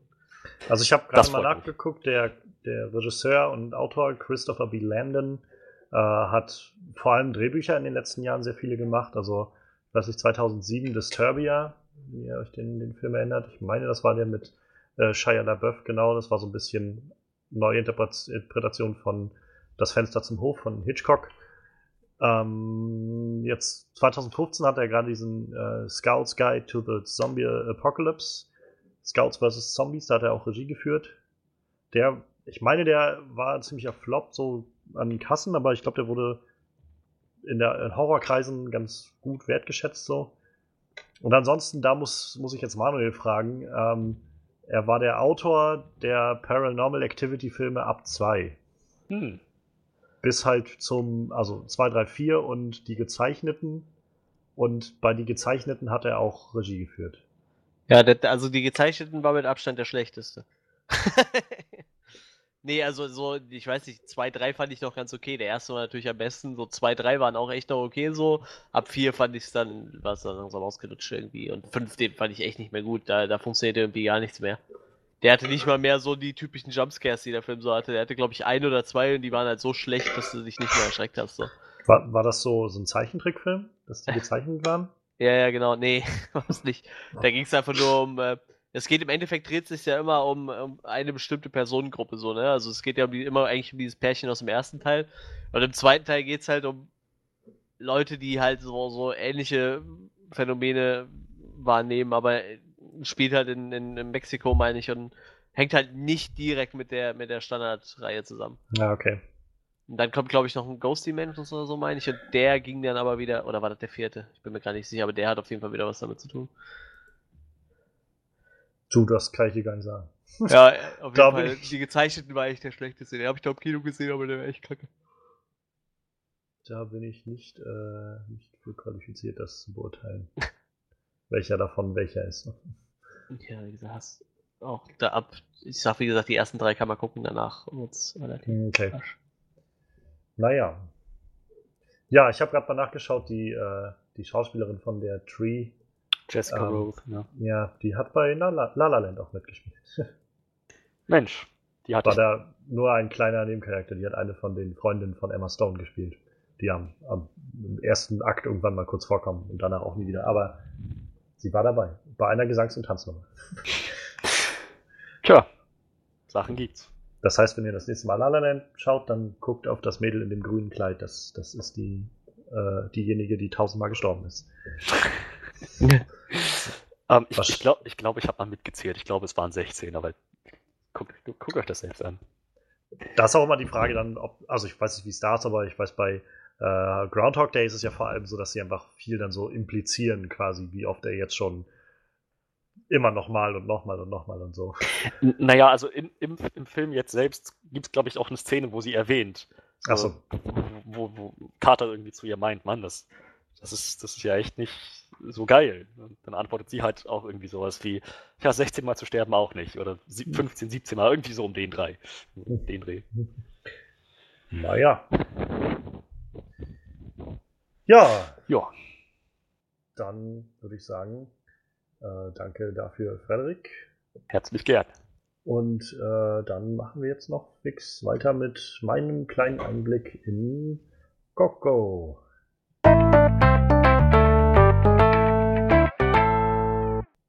Ja, Coco ist der neueste Disney-Pixar-Film, nachdem Disney letztes Jahr, glaube ich, findet Dory. Gott, ich, Disney bringt immer so viele Filme raus, Pixar bringt immer so viele Filme raus. Ich meine, letztes Jahr kam Findet Dory. Ähm, und davor das Jahr kam, glaube ich, äh, Inside Out und der, äh, der, der gute Dinosaurier. Äh, wie dem auch sei, genau, Findet Dory kam letztes Jahr, genau. Und äh, Findet Dory, aber auch halt Alles steht Kopf, Inside Out, waren in den letzten Jahren schon so ziemlich hochgelobte neue Disney-Pixar-Filme.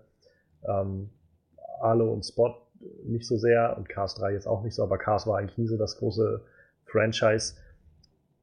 Jed- Jedoch, wie gesagt, Inside Out war so einer dieser Filme, die gezeigt haben, Disney, Pixar ist auch noch zehn Jahre nach Toy Story auf der Höhe und hat immer neue kreative Ideen, wie man sehr bewegende und, und äh, ja auch relevante Geschichten für eigentlich jeden so erzählen kann. Und um ehrlich zu sein, war ich sehr positiv äh, über, überrascht oder erfreut, als ich dann irgendwann, glaube ich, letztes Jahr gelesen habe, dass halt dieser nächste Film kommt, der jetzt Coco heißen soll und sie da anstreben, das viel auf ähm, mexikanischer Kultur zu basieren. Also es sollte wohl um den mexikanischen äh, Tag der Toten gehen, diese Feier, die im November, meine ich, immer stattfindet. Ähm, so ein sehr, also mexikanisch-kulturelles Ding, wo es darum geht, dass man da, also davon ausgeht, dass die Geister der Ahnen, wenn man an sie gedenkt und an sie denkt, ähm, dass die halt sehr nah sind dann in dieser einen Nacht. Und deshalb zelebriert man das mit ganz viel Feiern und, und Gängen auf den Friedhof. Und also sehr, sehr, sehr große Festivität, mit der man so die Ahnen zelebriert. Und sie bei sich hat sozusagen. Und ja, auf jeden Fall fand ich das sehr spannend, als ich das gehört habe und dann gab es irgendwann den ersten Trailer und ich fand das dann sehr, sehr schön, weil da dann das nächste Element dazu kam, was mich sehr erfreut hat, und zwar Musik. Ganz offensichtlich ging es dann um diesen Jungen, der, äh, ja, der, der diese Gitarre da, die man im Trailer gesehen hat, in die Hand genommen hat, weil er Gitarre spielen wollte und auch die Animation sah wieder sehr schön aus. Und alles das hat so bei mir schon so diese Vorfreude so ein bisschen gemacht. So, ich glaube, Disney Pixar hat da mal wieder einen guten gemacht. Ähm, und dann kamen die Reviews, die alle auch durch die Bank weg irgendwie ziemlich gut waren. Und so war ich jetzt eigentlich ziemlich gespannt und auch für mich ziemlich sicher, dass ich Coco sehen möchte. Was halt auch der Grund war, warum wir diese, diese Aufteilung diese Woche so hatten, weil ich sehr, äh, sehr klar für mich gesagt habe, ich werde mir auf jeden Fall diese Woche Coco angucken. Können auch noch irgendwas anderes machen, aber Coco werde ich auf jeden Fall gucken, weil das möchte ich eigentlich nicht verpassen. Und äh, ja, ganz offenbar hatte sonst niemand von uns den, diesen mhm. Impuls, aber das ist auch okay. Dafür kann ich euch jetzt halt erzählen, was bei Coco so ein bisschen passiert, was wie mir einiges gefallen hat oder einiges vielleicht auch nicht gefallen hat, ähm, wie dem auch sei. Erst einmal muss man sagen, der, der Film kommt einher mit einem Disney-Kurzfilm vorneweg. Das macht Disney jetzt ja schon seit ein paar Jahren, dass sie immer noch vor den, gerade den Disney-Pixar-Sachen auch immer noch mal so einen Kurzfilm zeigen, den sie produziert haben. Und dieser Kurzfilm war jetzt tatsächlich mehr wie so eine Art Mini-Sequel zu Frozen, denn es ging um, um Olaf, um den kleinen Schneemann und ich habe im Vorfeld halt schon viel davon gehört, weil in Amerika haben sich viele Leute beschwert, dass der halt zu lang wäre. Der geht halt irgendwie knapp 22 Minuten oder sowas. Ähm, und so, dass einige Leute halt meinten, in Amerika vor allem so dieses, ich möchte Coco sehen und jetzt nicht hier Olafs kleines äh, Weihnachtsabenteuer oder sowas. Und äh, tatsächlich soll es jetzt wohl auch in zwei Wochen oder so, ab in zwei Wochen oder sowas, soweit sein, dass sie in Amerika Coco wieder ohne den, äh, den Kurzfilm vorneweg zeigen. Wohingegen ich sagen muss, um jetzt nur ganz kurz das abzureißen, ich mochte den Kurzfilm eigentlich sehr gerne. Ähm, es drehte sich halt darum, also falls ihr Frozen gesehen habt, ähm, am Ende von Frozen läuft es ja darauf hinaus, dass Anna und Elsa zusammen dann äh, in diesem offenen Schloss sozusagen wohnen, gemeinsam das Land da äh, Arendelle in Norwegen irgendwie regieren und Olaf halt bei ihnen wohnt. Und in diesem Kurzfilm geht es vor allem darum, dass es Weihnachten ansteht und sie läuten Weihnachten am Anfang mit so einer großen Glocke ein. So, das wird jetzt quasi wieder eingeführt, nachdem alle wieder fröhlich sind, so ungefähr. Und jetzt wird dann offensichtlich, dass Anna und Elsa im Prinzip keine Familientraditionen haben. Die haben ja keine Familie mehr, die haben ihre Kindheit nicht miteinander verbracht. Es gibt eigentlich keine Tradition und dieses Schloss ist ziemlich leer. Und Olaf, der, der Schneemann, sagt sich dann, okay, ich will jetzt, dann ziehe ich jetzt durch das Land, hier durch äh, Arendelle und frage quasi bei jeder Familie nach, was die für Weihnachtstraditionen haben und dann bringe ich die besten Traditionen mit zurück, damit die alle Traditionen haben. Und das Ganze wird dann sehr, sehr schön unterlegt mit wieder toller Musik, die sie auch schon wie in Frozen haben ähm, hat schöne Animationen. Das Voice Acting ist halt echt schön. Also Josh Gad spricht ja den, den Olaf und äh, egal was er, also sie haben es halt irgendwie schon hingekriegt, dass, dass Olaf nie zu lächerlich wird, zu comichaft wird, sondern auch schon wie in dem Frozen-Film so, sondern er ist halt immer einfach irgendwie liebenswert so und äh, das, das funktioniert halt sehr gut. Und zum Schluss kommt dann nochmal so dieser kleine Twist, ne? also wie 20 Minuten ist dieser Film irgendwie lang, hat halt so ein bisschen Einführung, Mittelteil, Ende. Und äh, nachdem Olaf dann irgendwie einen Wagen voll hat mit, mit äh, Weihnachtstradition, also irgendwie mal so ein gebackener Früchtekuchen und der andere gibt ihm dann irgendwie einen Weihnachtsbaum mit oder was weiß ich, ähm, verliert er das dann auf der Reise zurück und wird dann, äh, verirrt sich dann so ein bisschen im Wald und ist, ist dann sehr traurig, weil er halt die Geschenke nicht wieder mitbringen konnte Und dann machen sich halt alle auf die Suche nach ihm. Und währenddessen haben Anna und Elsa auf ihrer eigenen Suche, so in ihrer Vergangenheit, also sie haben den Dachboden durchsucht, äh, quasi herausgefunden, dass Olaf in der, während ihrer Kindheit eigentlich immer das verbindende Element war. Sie haben dann sich immer gegenseitig diesen Schneemann gemalt und zugeschickt und äh, sich damit immer zu Weihnachten erinnert, dass sie aneinander denken. Und das war halt ein ziemlich herzlicher Moment zu sehen, wie, ähm, wie Olaf, also wie sie dann Olaf wiedergefunden haben und nicht nur, dass er das Gefühl hatte von, also ich habe euch irgendwie enttäuscht, dass ich keine Tradition für euch gefunden habe, sondern sie sagen konnten, du hast uns nicht enttäuscht, sondern du bist irgendwie unsere Tradition immer gewesen und das feiern wir jetzt auch und das war, wie gesagt, es war schön. Also es war ein netter kleiner Kurzfilm, der ähm, eine schöne, schöne Atmosphäre geschaffen hat, so ein bisschen weihnachtliches Feeling gebracht hat, bis also schon mal so dieses Thema Familie irgendwie vorbereitet hat, was jetzt auch für Coco eine Rolle spielt. Das Einzige, was ich halt bei dem, diesem Kurzfilm so ein bisschen anmerken will, ist halt, ich glaube, wenn man Frozen nicht gesehen hat und da so reingeschmissen wird, dann ist man so ein bisschen aufgeschmissen, weil dann, dann kennt man irgendwie diese Charaktere nicht oder weiß nicht, was das mit denen jetzt auf sich hat oder was denen da vorhergeht, wo so ein bisschen drauf aufgebaut wird. Das ist eigentlich ein bisschen schade, was es so ein bisschen immer abmildert, dass das Ganze letztendlich halt nur wie so ein, ja, wie so ein kleines Sequel ist, was jetzt Frozen 2 vorbereiten soll und naja. Ähm, ich habe, ich würde den jetzt nicht streichen. Ich, wenn sie den jetzt streichen vor den nächsten Coco-Sachen, mein Gott, sollen sie es machen. Es ist eigentlich ziemlich egal, muss ich sagen. ähm, ich mochte es gerne, wer es nicht mag, dann eben nicht. Ja, aber nachdem dann diese 22 Minuten rum waren und irgendwie noch ein Haufen Trailer, also das war mal wieder richtig lange, bis dann der Film losging. Und übrigens, Gott sieht dieser, es kam dann fast nur animierte Trailer. Und äh, zum einen dieser Ferdinand-Film mit John Cena als äh, als Bullen. Das sieht tatsächlich ziemlich, ziemlich cool aus. Aber es gab noch einen Trailer für Gnomeo und Julia 2 und äh, der heißt Sherlock Gnomes. Johnny Depp spricht scheinbar diesen Sherlock Gnomes, wo wir uns schon unterhalten haben vor der, vor der Sendung, was Johnny Depp jetzt eigentlich machen soll als nächstes. ähm, scheinbar will er einen animierten Sherlock Gnomes spielen und dieser Film sieht so grottenschlecht aus. Ich, naja. Aber dann ging Coco los und Coco nimmt sich in der ersten, ja, im ersten Drittel sehr viel Zeit, um, äh, einen, um den Zuschauer so ein bisschen einzuführen in diese mexikanische Kultur, in diese Geschichte des Jungen und der Familie. Und ähm, es geht als allererstes darum, wenn ich jetzt mal kurz den Plot so für euch umreiße, die, die Prämisse. Ähm, Coco kommt aus einer Familie, also Coco ist, ja Quatsch, Coco heißt ja nicht, der, der Junge heißt Miguel, und äh, Miguel kommt aus einer Familie, die seit vier, fünf Generationen Schuhe herstellt in Mexiko.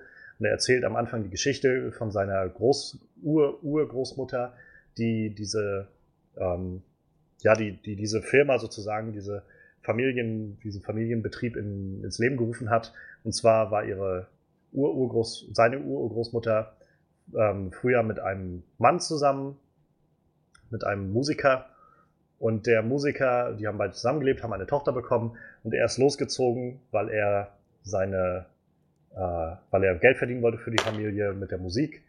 Und dann kam er aber nie wieder. Und die Großmutter, also eine Urgroßmutter, ist äh, davon so enttäuscht gewesen, dass sie halt gesagt hat, dieses, dieses Musikerleben ist eine Schande. Und hat dann das an ihre Tochter weitergegeben und hat dann gesagt, so, dann machen wir, also ich mache jetzt Schuhe, um die Familie durchzubringen, hat dann Schuhe verkauft hat das an ihre Tochter weitergegeben, das Schuhhandwerk und gleichzeitig auch diese, diese Botschaft, werd bloß kein Musiker, das ist halt das Verderben so ungefähr. Und das hat sich dann so über die nächsten Generationen immer weiter erstreckt. Es wird am Anfang sehr, sehr schön erzählt. Ähm, ich weiß nicht, ob ihr schon mal irgendwie so diese mexikanischen Girlanden gesehen habt. Sie erzählen quasi diesen ganzen, diese ganze Vorgeschichte am Anfang nur mit Hilfe dieser Girlanden, die immer so dargestellt sind, so kleine Bilder und so einer so einer äh, Erzählung von Miguel, der das aus dem Off sozusagen kommentiert. Und ja, das landet letztendlich dann alles bei Miguel in der Generation. Er lebt jetzt in seinem Familienbetrieb da auch. Ähm, seine, seine Eltern arbeiten da an den Schulenputzen, seine Cousins und Cousinen. Und ich glaube, seine Großmutter ist auch noch da und arbeitet. Und seine Urgroßmutter, die Tochter sozusagen von dem, von der ursprünglichen Familie, lebt noch da, aber die ist halt schon Mitte, Ende 90 oder sowas, die leidet schon unter Demenz, die sitzt dann den ganzen Tag eigentlich nur in so einem Rollstuhl. Das ist halt die Mama Coco. Und ja, und er ist halt aber ganz anders. Also er fühlt sich halt sehr zur Musik hingezogen, Ähm, und nach all den Jahren ist halt aus diesem, das Musikerleben ist nicht gut, ist halt sowas geworden, Musik wird in diesem Haus nicht erlaubt. Und seine Großmutter ist halt sehr, sehr gegen. Also seine Großmutter ist auch so die Matriarchin irgendwie dieser Familie. Und sie steuert sehr, sehr dagegen. Sie äh, ja, nimmt ihm eigentlich jedes Mal immer, wenn er irgendwas mit Musik anschleppt, nimmt ihm das weg oder so. Und dann steht halt dieser Tag der Toten bevor. An diesem Tag der Toten, das wird auch noch schön eingeführt in diesem Film, ähm, geht es dann darum, wie gesagt, die, man geht davon aus, die Geister der Ahnen können an diesem Tag halt in diese Welt kommen und sehr nahe sein. Und dafür, also damit das passiert, muss man halt dann Bilder von ihnen aufstellen, an ihrem Grab zum Beispiel oder eben bei sich zu Hause, um ihnen zu gedenken, ihnen so kleine Gaben geben, die man halt ihnen mitgeben will in die andere Welt. Und dann können die halt quasi nahe sein einem. Und die ganze, also man sieht dann so diesen Stammbaum, den sie so aufgestellt haben an Bildern. Das geht halt dann mit der Großmutter los, wo halt dann das Bild ist mit seiner Ur-Urgroßmutter und seiner Urgroßmutter als, äh, als kleines Mädchen. Und auf diesem Bild ist eigentlich auch sein, sein Urgroßvater drauf gewesen, der Musiker, aber dessen Kopf ist halt abgerissen worden. Weil man will den halt nicht ehren in dieser Familie und so weiter. Und ja, es geht dann halt damit weiter, dass, dass, äh, dass Coco damit konfrontiert wird, so, du kannst jetzt, also damit du endlich diese ganzen Musiksachen so ein bisschen ablegst, nachdem er da mit der Gitarre irgendwie erwischt wurde äh, und vor allem einem großen Musiker, mexikanischen Musiker, hinterher eifert, äh, Ernesto de la Cruz nennt er sich, oder hieß der früher. Ähm, der ist halt auch schon seit Jahren tot, aber das Musik wird immer und immer wieder gespielt. Und äh, ja, und weil er dem hinterher eifert, sagen sie, pass auf, ab nächstem Jahr, wenn jetzt quasi das Fest vorbei ist und so, dann wirst du bei uns anfangen und auch in der, in der Firma sozusagen mitarbeiten und die Schuhe mitmachen. Und er möchte das natürlich nicht und er möchte sich als Musiker beweisen und seinem großen Idol hinterher eifern, dem Ernesto de la Cruz. Und ja, dann, damit er das halt machen kann, braucht er eine Gitarre, weil er bei diesem Tag der Toten auf einem Festival da spielen will, sich vorstellen will, bei so einem äh, Wettbewerb. Und er hat natürlich keine Gitarre und sieht dann auf dem Bild, wo seine Ur-Urgroßmutter mit der Tochter drauf ist und der Mann, dessen Kopf fehlt, sieht er, dass man das Bild noch ausklappen kann und darauf ist die alte Gitarre von dem Ernesto de la Cruz drauf. Weshalb er dann zu der Schlussfolgerung kommt, dass sein Ur-Urgroßvater Ernesto de la Cruz ist, also der große artige Musiker. Und damit er, also damit rechtfertigt er für sich, okay, mein Urgroßvater war Musiker, die Musik ist in meinem Blut, ich muss mein, mein, meine, meiner inneren Leidenschaft folgen sozusagen und äh, sagt dann auch zu seiner Familie, als die ihn konfrontiert, äh, ich, wenn ihr mich so quasi mit mir so umgeht dann, dann und mich nicht unterstützen wollt, dann will ich nicht in eurer Familie sein. Und dann haut er halt einfach ab und äh, geht dann zum Grab von Ernesto de la Cruz, wo die Gitarre immer noch über dem Grab hängt. Er nimmt dann die Gitarre runter, weil er so von wegen, du bist ja mein Urgroßvater und jetzt nehme ich mir mal die Gitarre, danke dafür so ungefähr. Ich bringe sie dir wieder. Ähm, was er nicht weiß, ist, dass er dadurch, dass er die Gitarre nimmt, äh, weil er die Gitarre von einem Toten an sich nimmt, ähm, ja, dadurch legt er einen Fluch auf, auf sich. Weil dieser Tag halt nah ist an den, an den Toten und danach ist er quasi sozusagen in dieser, wird er in diese Geisterwelt gezogen. Das wird am Anfang dargestellt darüber, dass er vor allem, also so eben wie ein Geist ist. Also er sieht noch alles um sich herum, er sieht auch die ganz normale Welt, aber die Leute gehen dann durch ihn durch und erkennen ihn nicht. Und gleichzeitig sieht er die Geister der Alten, also seine Ahnen und alle anderen Leute, die alle auf einmal ankommen auf die, in unsere Welt. Und die, äh, die sehen halt alle aus wie Skelette. Das ist eigentlich sehr, sehr schön animiert gewesen, wie die alle so, so charakterliche Züge noch haben aus ihrem früheren Leben, aber dann als Skelette, so mit einem Skelett mit einem Bart oder sowas. Oder dann haben sie die Kleidung behalten, die sie im Leben viel getragen haben oder auf den Bildern tragen oder so. Es ist ziemlich, ziemlich schön gemacht gewesen. Und ja, er trifft dann seine verstorbenen Ahnen auf dem Friedhof, äh, die ihn dann zurückbringen, also die ihn dann mit in die Geisterwelt nehmen, weil die wissen auch nicht, was sie mit ihm machen sollen, damit er wieder zurückkommt. Und es stellt sich dann raus, quasi in der Verwaltungsebene der, bei dem, in der Geisterwelt, dass er, wie gesagt, diesen Fluch auf sich gezogen hat. Und damit er diesen Fluch los wird, braucht er bloß den Segen seine, eines verstorbenen Verwandten von sich, der diesen Fluch quasi äh, ablegt. Und seine Ururgroßmutter, die halt auch da schon tot ist, natürlich, ähm, die Matriarchin damals war, die diese Firma gegründet hat, sagt halt dann, na klar, du kriegst jetzt irgendwie den, den Segen von mir, nur unter, aber ich, ich knüpfe das sozusagen an die Bedingung, dass du halt nie wieder Musik machst, wie dein Ur-Urgroßvater. Und er sagt dann, okay, wenn das so ist, dann gehe ich jetzt einfach zu meinem Ur-Urgroßvater, um dem, äh, von dem den Segen zu bekommen, damit ich trotzdem Musik machen kann. Und dann zieht er halt los in die, durch die Geisterwelt, trifft dabei noch jemanden, äh, so, so einen alten Landstreichergeist, so wie es aussieht, der halt nicht auf die andere Seite kann, weil sich niemand an ihn erinnern will. Und äh, ja, und der sagt halt, ich kann dich zu Dela Cruz bringen, ich weiß, wo der wohnt und so weiter und so fort. Und die beiden machen sich dann so als neues Team irgendwie auf die Suche.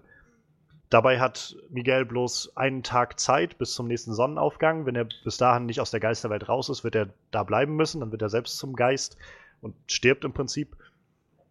Und auf der anderen Seite ist äh, der Hector, dieser Landstreicher sozusagen, mit dem er mitkommt, der halt sagt, auf der anderen Welt ist halt nur noch eine Person, die sich an mich erinnert. Die hat aber mein Bild nicht aufgestellt, weshalb ich nicht rüber kann auf die andere Seite. Und äh, ja, wenn du halt, also wenn sie das Bild nicht aufstellt und mich vergisst, dann werde ich halt auch hier verschwinden und dann weiß niemand, wo man eigentlich hingeht. Also im Prinzip dann auch sterben in dem Sinne. Und äh, dann handeln die beiden halt so einen Deal aus. Er hilft ihm, De La Cruz zu finden und auf der anderen Seite nimmt Miguel ein Bild von Hector mit auf die andere Welt und stellt es dann da auf. Und ja, dann, dann dreht sich der Film darum, wie die beiden äh, durch diese Geisterwelt ziehen, Musik zusammen viel machen, also weil, wie gesagt, Miguel Musiker werden will.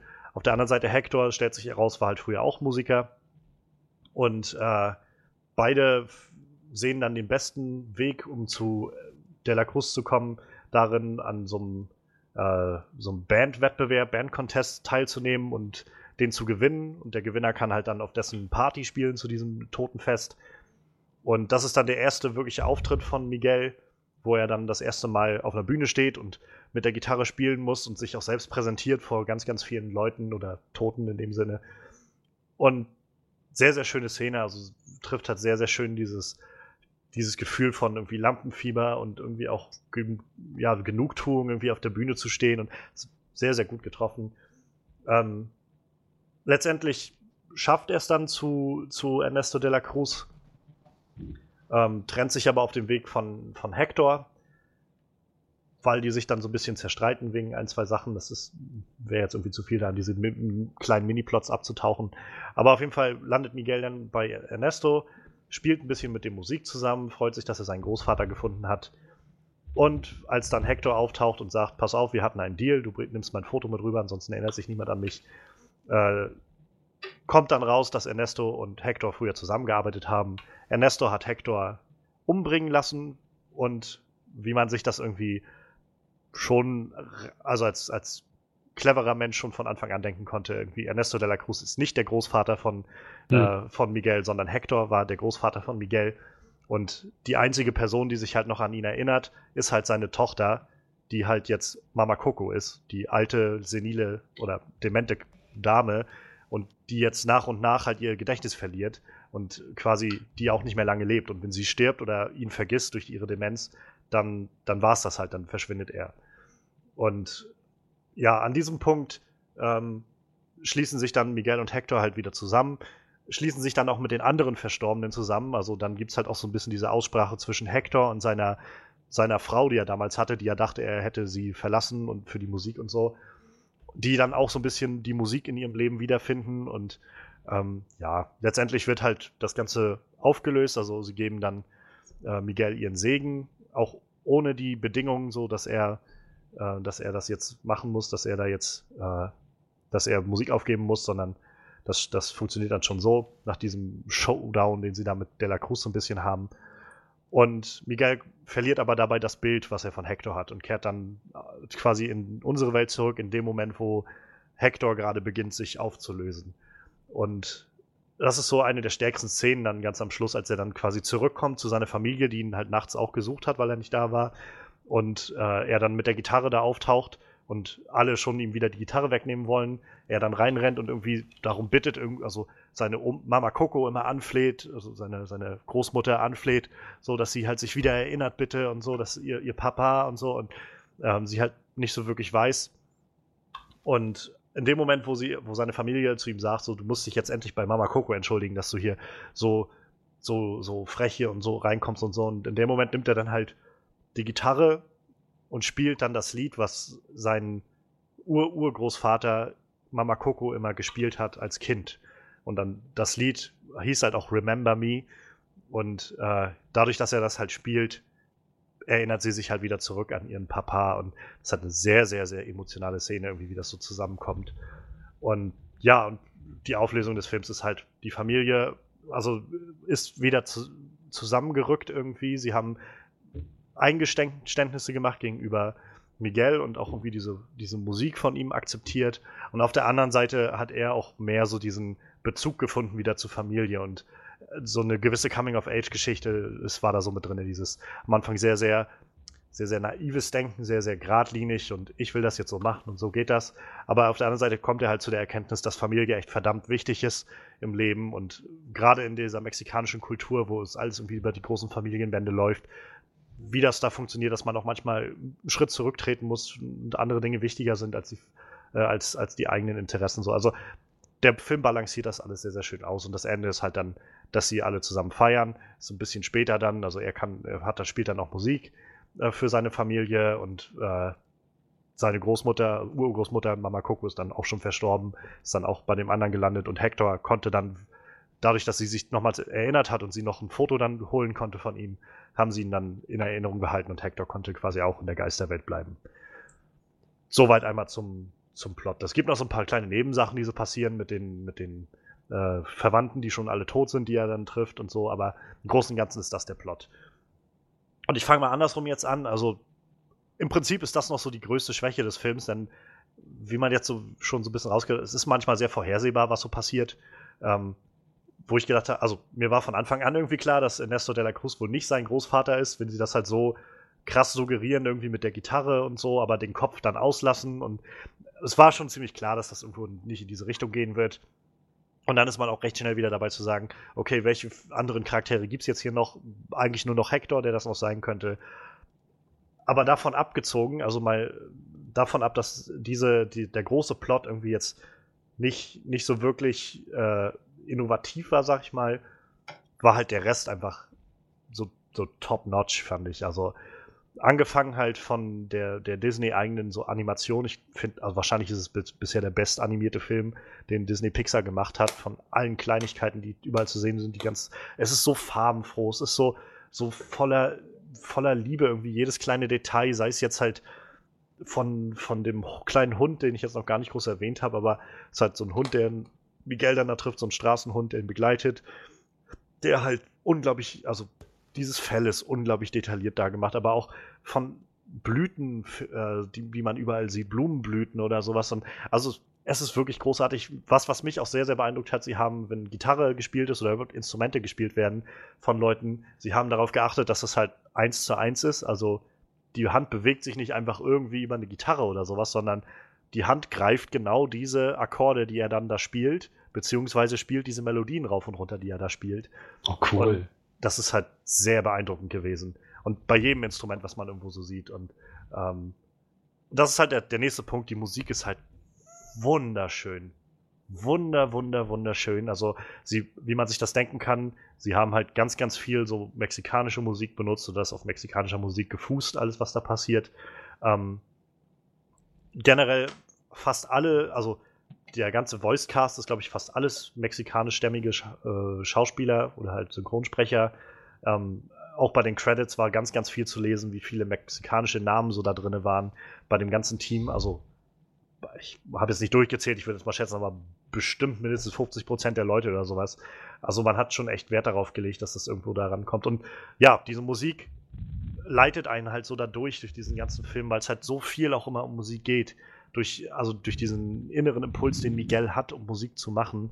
Und äh, wie das immer so ein bisschen gegengestellt wird gegen diese Familiensicht. Und auf der anderen Seite halt irgendwo auch die Familie nachvollziehbar ist mit ihren, äh, also es wird so über den Film immer doch deutlich nachvollziehbarer, dass man einfach Angst hat, dass der Junge äh, mit Musik halt ein Leben führt, was halt nicht sehr lebenswert ist, so. Also als, als, sag ich mal, brotarmer Künstler, der halt nie eine Familie haben kann, weil er halt äh, immer nur auf, auf Tour ist oder so. Ähm, was halt, naja, also ist nicht wirklich unrealistisch, wenn es um Musik geht, finde ich. Und gerade wenn man dann so mitkriegt, wie halt, wie, wie, wie halt, haltend und, und auffassend irgendwie, auffangend so diese ganze Familienstruktur ist in dieser mexikanischen, mexikanischen Kultur, dann ist das schon sehr, sehr mitnehmend und irgendwie sehr einleuchtend. Ja, davon ab, ähm, der, der Humor kommt halt auch nicht zu kurz. Also es ist halt nicht zu viel, also in keinster Weise irgendwie wie bei, ähm, was ich, wie bei äh, Toy Story oder sowas, da waren, glaube ich, noch mehr Lacher drin. Oder halt jetzt mal ganz weit weg, irgendwie wie bei Thor, jetzt Thor Ragnarök oder so, sondern immer nur so gut platziert, aber dann auch richtig, also so richtig schön herrlich, so Familienhumor halt. Jetzt nichts groß unter der Gürtellinie oder sowas. Nichts groß Obszönes, aber immer herzlich. So, wie gesagt, genau das, was ein Familienfilm irgendwie abliefern sollte. Ähm, ja, das, das Voice Acting ist halt wunderschön. Ich habe den Film auf Englisch gucken können und äh, davon, also ich hatte im Vorfeld so ein bisschen Bedenken, ob ich das wohl alles verstehe, wenn die da mit mexikanischen Akzenten sprechen. Ich habe nicht immer alles verstanden. Also nicht dadurch, dass es groß undeutlich war, es war einfach manchmal ein bisschen schnell, so vom, vom Gestus, den sie dann so gesprochen haben, gerade wenn es so ein bisschen äh, ja, irgendwie hitziger wurde, die Diskussion oder sowas. Oder ab und an war es dann auch sehr, wie man sich das wahrscheinlich auch vorstellt, so dass sie dann mitten in so einer Diskussion irgendwie für die letzten zwei Sätze auf einmal ins Spanische übergegangen sind und so weiter geredet haben. Das wirkte halt sehr, sehr authentisch irgendwie und, äh, und schön. Und wie gesagt, ich mochte es halt auch sehr gerne, dass dieser Film sich so viel Zeit genommen hat, in diese Kultur vom mexikanischen Tag der Toten so einzuführen. Und, und also ich hatte vorher kaum eine Vorstellung davon, was das eigentlich ist. Und das ist, ist mir jetzt doch deutlich, deutlich präsenter geworden, was damit eigentlich gemeint ist. Ähm, ja, also wie gesagt, das Voice Acting so generell auch durch die Bank weg ganz, ganz toll.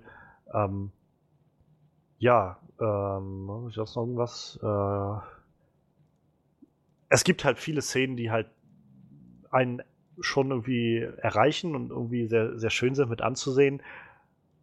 Aber am, am einprägsamsten und am besten ist halt wirklich immer noch das Finale. Also dieser, dieser Moment, wenn halt Miguel vor seiner Großmutter steht und die Gitarre in die Hand nimmt und du hörst dann halt diese Kinderstimme, die singt irgendwie dieses, diesen Titel Remember Me und irgendwann diese alte, 90 plus Jahre alte Dame auf einmal so die Augen aufmacht und irgendwie realisiert, was da ist und irgendwie auch sagt, Papa und dann halt anfängt, dieses Lied mitzusingen. Das war sehr, sehr bewegend. Also da musste ich mich auch echt zusammenreißen, beziehungsweise das zusammenreißen, also äh, das hat mich schon ziemlich rausgekitzelt, so dass ich, dass mir doch fast schon so ein Tränchen äh, vergossen worden wäre. Also es war kurz davor. Ähm, ja, ich, ich mochte den Film sehr gerne. Also gerade durch diese Musiksachen kann man, also ist das sehr, sehr ansprechend gewesen für mich. Ähm, ich kann gerade mit solchen Dingen immer sehr schnell irgendwie einen Kontaktpunkt herstellen und immer denken so, ah, genau, ja, äh, das, das kenne ich irgendwie, das, das kenne ich so aus meiner Lebenswelt. Und dazu halt, dass sie auch so detailgetreu sind mit diesen, wie gesagt, man hat gesehen an einer Stelle, wie Miguel am Anfang des Films vor so einem Fernseher, alten Fernseher sitzt, eine Videokassette reinschiebt von dem Ernesto de la Cruz, als der noch gelebt hat und äh, dann so nachspielt, wie, was er gerade auf seiner Gitarre spielt oder sowas. Und das ist halt echt toll gewesen, das zu sehen, dass sie so viel Arbeit da reingesteckt haben, diese ganzen filigranen Fingerbewegungen so eins zu eins auf dem Griffbrett nachzustellen. Ähm, ja, sehr, sehr toll. Sehr, sehr ja, einfach sehr, sehr belebt und herzlich irgendwie das ganze Programm, der ganze Film über. Und ähm, wäre der Film halt einfach ein bisschen, sag ich mal, ein bisschen weniger vorhersehbar gewesen, wäre es halt auch noch, also vielleicht einer meiner liebsten äh, Pixar-Filme gewesen, so Disney-Pixar-Filme. Jetzt ist es halt irgendwie so gutes Mittelfeld für mich, wo ich, also ich denke halt auch, dass er auf dieser Skala, sag ich mal, von so Kind bis Erwachsene als Familienfilm irgendwie eher in Richtung Kind geht, wo man halt eher versucht, so Kinder auch noch mehr an diese Sachen ranzuführen, die halt vielleicht eben genau diese Story-Strukturen noch nicht so kennen, die man jetzt so als, als Erwachsener irgendwie relativ schnell zu Anfang er, erfasst. So, man kann sich irgendwie innerhalb des ersten Drittels des Films ganz gut zurechtlegen, wie das wohl alles ausgehen wird. Und im Großen und Ganzen kommt man, glaube ich, zu demselben Schluss. Wie gesagt, das tut dem aber keinen Ablass, äh, dass es irgendwie davon ab sehr, sehr gut alles umgesetzt ist und sehr, sehr mitnehmend ist, sehr, sehr emotional ist und eine tolle Botschaft über Familie und äh, ja, und irgendwie auch so seinen, seinen eigenen Platz, irgendwie seinen eigenen Umgang mit, mit äh, seiner Familie, aber auch mit seinen eigenen Wünschen irgendwie hat. Und äh, ja, das, das fand ich halt sehr, sehr schön. Das hat mich sehr erfreut und da war ich halt auch froh, dass ich jetzt Sonntagabend nochmal im Kino war deswegen. Also von mir sind das, ne, ist das eine gute 7,5. Ähm, halt alles richtig gemacht, was man, glaube ich, auf dieser, auf dieser, sag ich mal, einfachen Story-Ebene so machen kann. Ähm, wäre es halt also ein bisschen kreativer gewesen, so da musste ich immer an Inside Out denken, also alles steht Kopf. Da war das halt einfach, wo ich das Gefühl hatte, sowas habe ich halt noch gar nicht gesehen. Da haben sie halt, dadurch, dass es so ein ganz krass cooles Konzept war, auch einen ganz anderen Storyweg eingeschlagen. Und äh, das war jetzt halt hier nicht der Fall. Hier haben sie halt mehr dieses ganze Setting genommen vom Tag der Toten und da ganz viel Wert drauf, Wert drauf gelegt, dass man das nachempfinden kann, dass man da rangeführt wird, dass man ein Gefühl dafür bekommt, wie es ist, in so einer mexikanischen Stadt irgendwie zu sein und das mit mitzuerleben, was da passiert und irgendwie zu erleben, wie so eine Familie da rangeht und mit dieser Kultur umgeht. Und das halt einfach mit einer sehr, sehr vorhersehbaren Geschichte halt aufgebaut. Das ist halt so der einzige Kritikpunkt, weshalb ich dann zu siebeneinhalb komme, aber insgesamt trotzdem toller Film, den ich, den ich definitiv empfehlen kann. Also ich hoffe, äh, ich hoffe, dass der noch ein bisschen an den Kinokassen bleibt und Disney dafür, obwohl Disney kriegt so schon nur so viel Geld, aber sie machen halt auch, sie machen halt auch gutes Zeug. Also ich meine, was soll man sagen? Das ist so meine, meine Einschätzung zu Coco schöner, schöner Film, der sich mit mexikanischer Kultur, Musik und Familie auseinandersetzt. Arriba, andale. und genau das meine ich ja. Also ich könnte, ich könnte mich jetzt zum Beispiel gar nicht erinnern, dass jemand mal sowas gemacht hat. Also solchen, ich sag mal, Klischees, so dieses, wie man sich in den, in den 60er, 70er Jahren, wie man sich in den 60er, 70er Jahren irgendwie Mexiko vorgestellt hat, so mit diesem äh, Speedy die Gonzales oder sowas. Das, also so war es halt nicht, eben, eben nicht so. Es war halt eine sehr, sehr, sehr, sehr wertschätzende Art, irgendwie mit dieser Kultur umzugehen. Ähm, und halt nicht so dieses Klischee zu bestätigen irgendwie. Und das fand ich halt eigentlich sehr schön. Und wie gesagt, dazu kommt dann halt, wenn man merkt, großes mexikanisches Team irgendwie dahinter. Man hat sich halt echt Mühe gemacht, dass es halt auch authentisch ist, irgendwie. Sei es, sei es jetzt, wie gesagt, die ganzen Schauspieler und Voice-Actor dabei, oder halt auch die, die äh, Writer und äh, ich weiß gar nicht, ob der, der Regisseur, ähm, nee, der Regisseur kommt aus Ohio. Aber ansonsten, also so generell, es ist halt sehr, sehr viel mexikanisches Talent oder mexikanischstämmiges Talent dahinter, was, ja, was das Ganze irgendwie auszeichnet, finde ich. Also, was es authentisch macht und irgendwie mir das Gefühl gibt, dass ich jetzt ein bisschen, bisschen besser verstehe, was da, wie das wohl so funktioniert. Und ich meine, vielleicht ist es da auch noch immer so, wenn man selbst nicht mexikanisch ist, ähm, nimmt dann das vielleicht auch dann noch nicht so sehr mit, aber ich glaube auch gerade, was man so gehört hat, Amerika kommt der Film auch gerade recht gut an, äh, auch an den Kinokassen. Und ich denke, das hat auch echt damit zu tun, dass Mexikaner auf einmal, es gibt ja echt viele mexikanischstämmige Leute in Amerika und äh, dass Mexikaner auf einmal das Gefühl haben, hey, da wird sich tatsächlich mal tiefergehend mit unserer Kultur auseinandergesetzt. Schön, das gucke ich mir doch mal an. So. Wurde wenigstens auf Mexikanisch geflucht. Kein Bendejo im Film. Ähm, nein, ich. Verdammt. Na, also mag sein, mag sein, dass da mal irgendwann irgendwer was, aber ich glaube, so krass war, wurde der jetzt nicht geflucht. Ja. Dias, Dias. Klingt ja herzerwärmend. War es, also war wirklich, wirklich sehr schön. Wie gesagt. Guck ich mir trotzdem nicht an. Äh, wieso wundert mich das jetzt nicht? nee, also sie haben, sie haben echt eine sehr, sehr schöne, äh, so, so emotional herzerwärmende Story da irgendwie zusammengebaut, ähm, die halt, wie gesagt, Musik und irgendwie diese große Familienthematik, das trägt das Ganze sehr. Es ist nicht so gut wie Inside Out, das war halt wirklich so, wo ich da, also, äh, ich habe, glaube ich, noch nie im Kino geweint, aber das war echt so. Ich äh, hätte diese Szene am Schluss von Inside Out nur noch irgendwie zehn Sekunden länger gedauert, dann wäre ich, glaube ich, auch zusammengebrochen. Also es wäre dann so, dann wären, dann wären, alle Dämme gefallen, so, weil das. Also ich weiß, bei dem Film hat meine Freundin noch die ganze Zeit ich habe nicht gesehen, ich habe vor, ich wollte, wollte gerade sagen, äh, ob ihr den Film äh, gesehen habt, aber wahrscheinlich ja eher nicht, ja. Ähm, ich will jetzt gar nicht zu viel sagen, ich will einfach nur sagen, also der Film hat halt echt viel Potenzial und setzt sich halt so krass damit auseinander, wie Gefühle funktionieren und wie man funktioniert und dann das Finale irgendwie schon verdammt, verdammt emotional gemacht so. Aber halt nie so, nie so, nie so dreckig emotional. Weißt du, nicht so wie, weiß ich, diese Nicholas Sparks Sachen oder sowas, wo, so, so wie ein einziger Tag oder so, wo es irgendwie darum geht, also wo, wo das einzige Ziel ist, dich auf, auf äh, Teufel, Teufel komm raus bis zum Schluss irgendwie zum Heulen zu bringen, sondern ehrlich so, wo du einfach merkst, das ist einfach die Geschichte und die Geschichte führt genau dahin. Und es ist irgendwie auch total okay, jetzt da einfach mal Emotionen zu zeigen. Wohingegen halt ich das Gefühl habe, bei so Nicolas Sparks Filmen, also ich habe einmal wie ein einziger Tag gesehen, nicht, dass es jetzt ein zwingend super schlechter Film ist, aber ich finde, der Film ist halt sehr, sehr so ab abrupt irgendwie darauf angesetzt, dass du auch ja heulst. So, der will dich so richtig dazu zwingen, irgendwie jetzt. So, und wir müssen jetzt noch kitschiger, noch krasser irgendwie werden, damit du auch ja heulst. Und das, das ist halt nicht so, finde ich, bei, dem, bei den Pixar-Filmen gerade oder bei den Disney-Filmen animierten.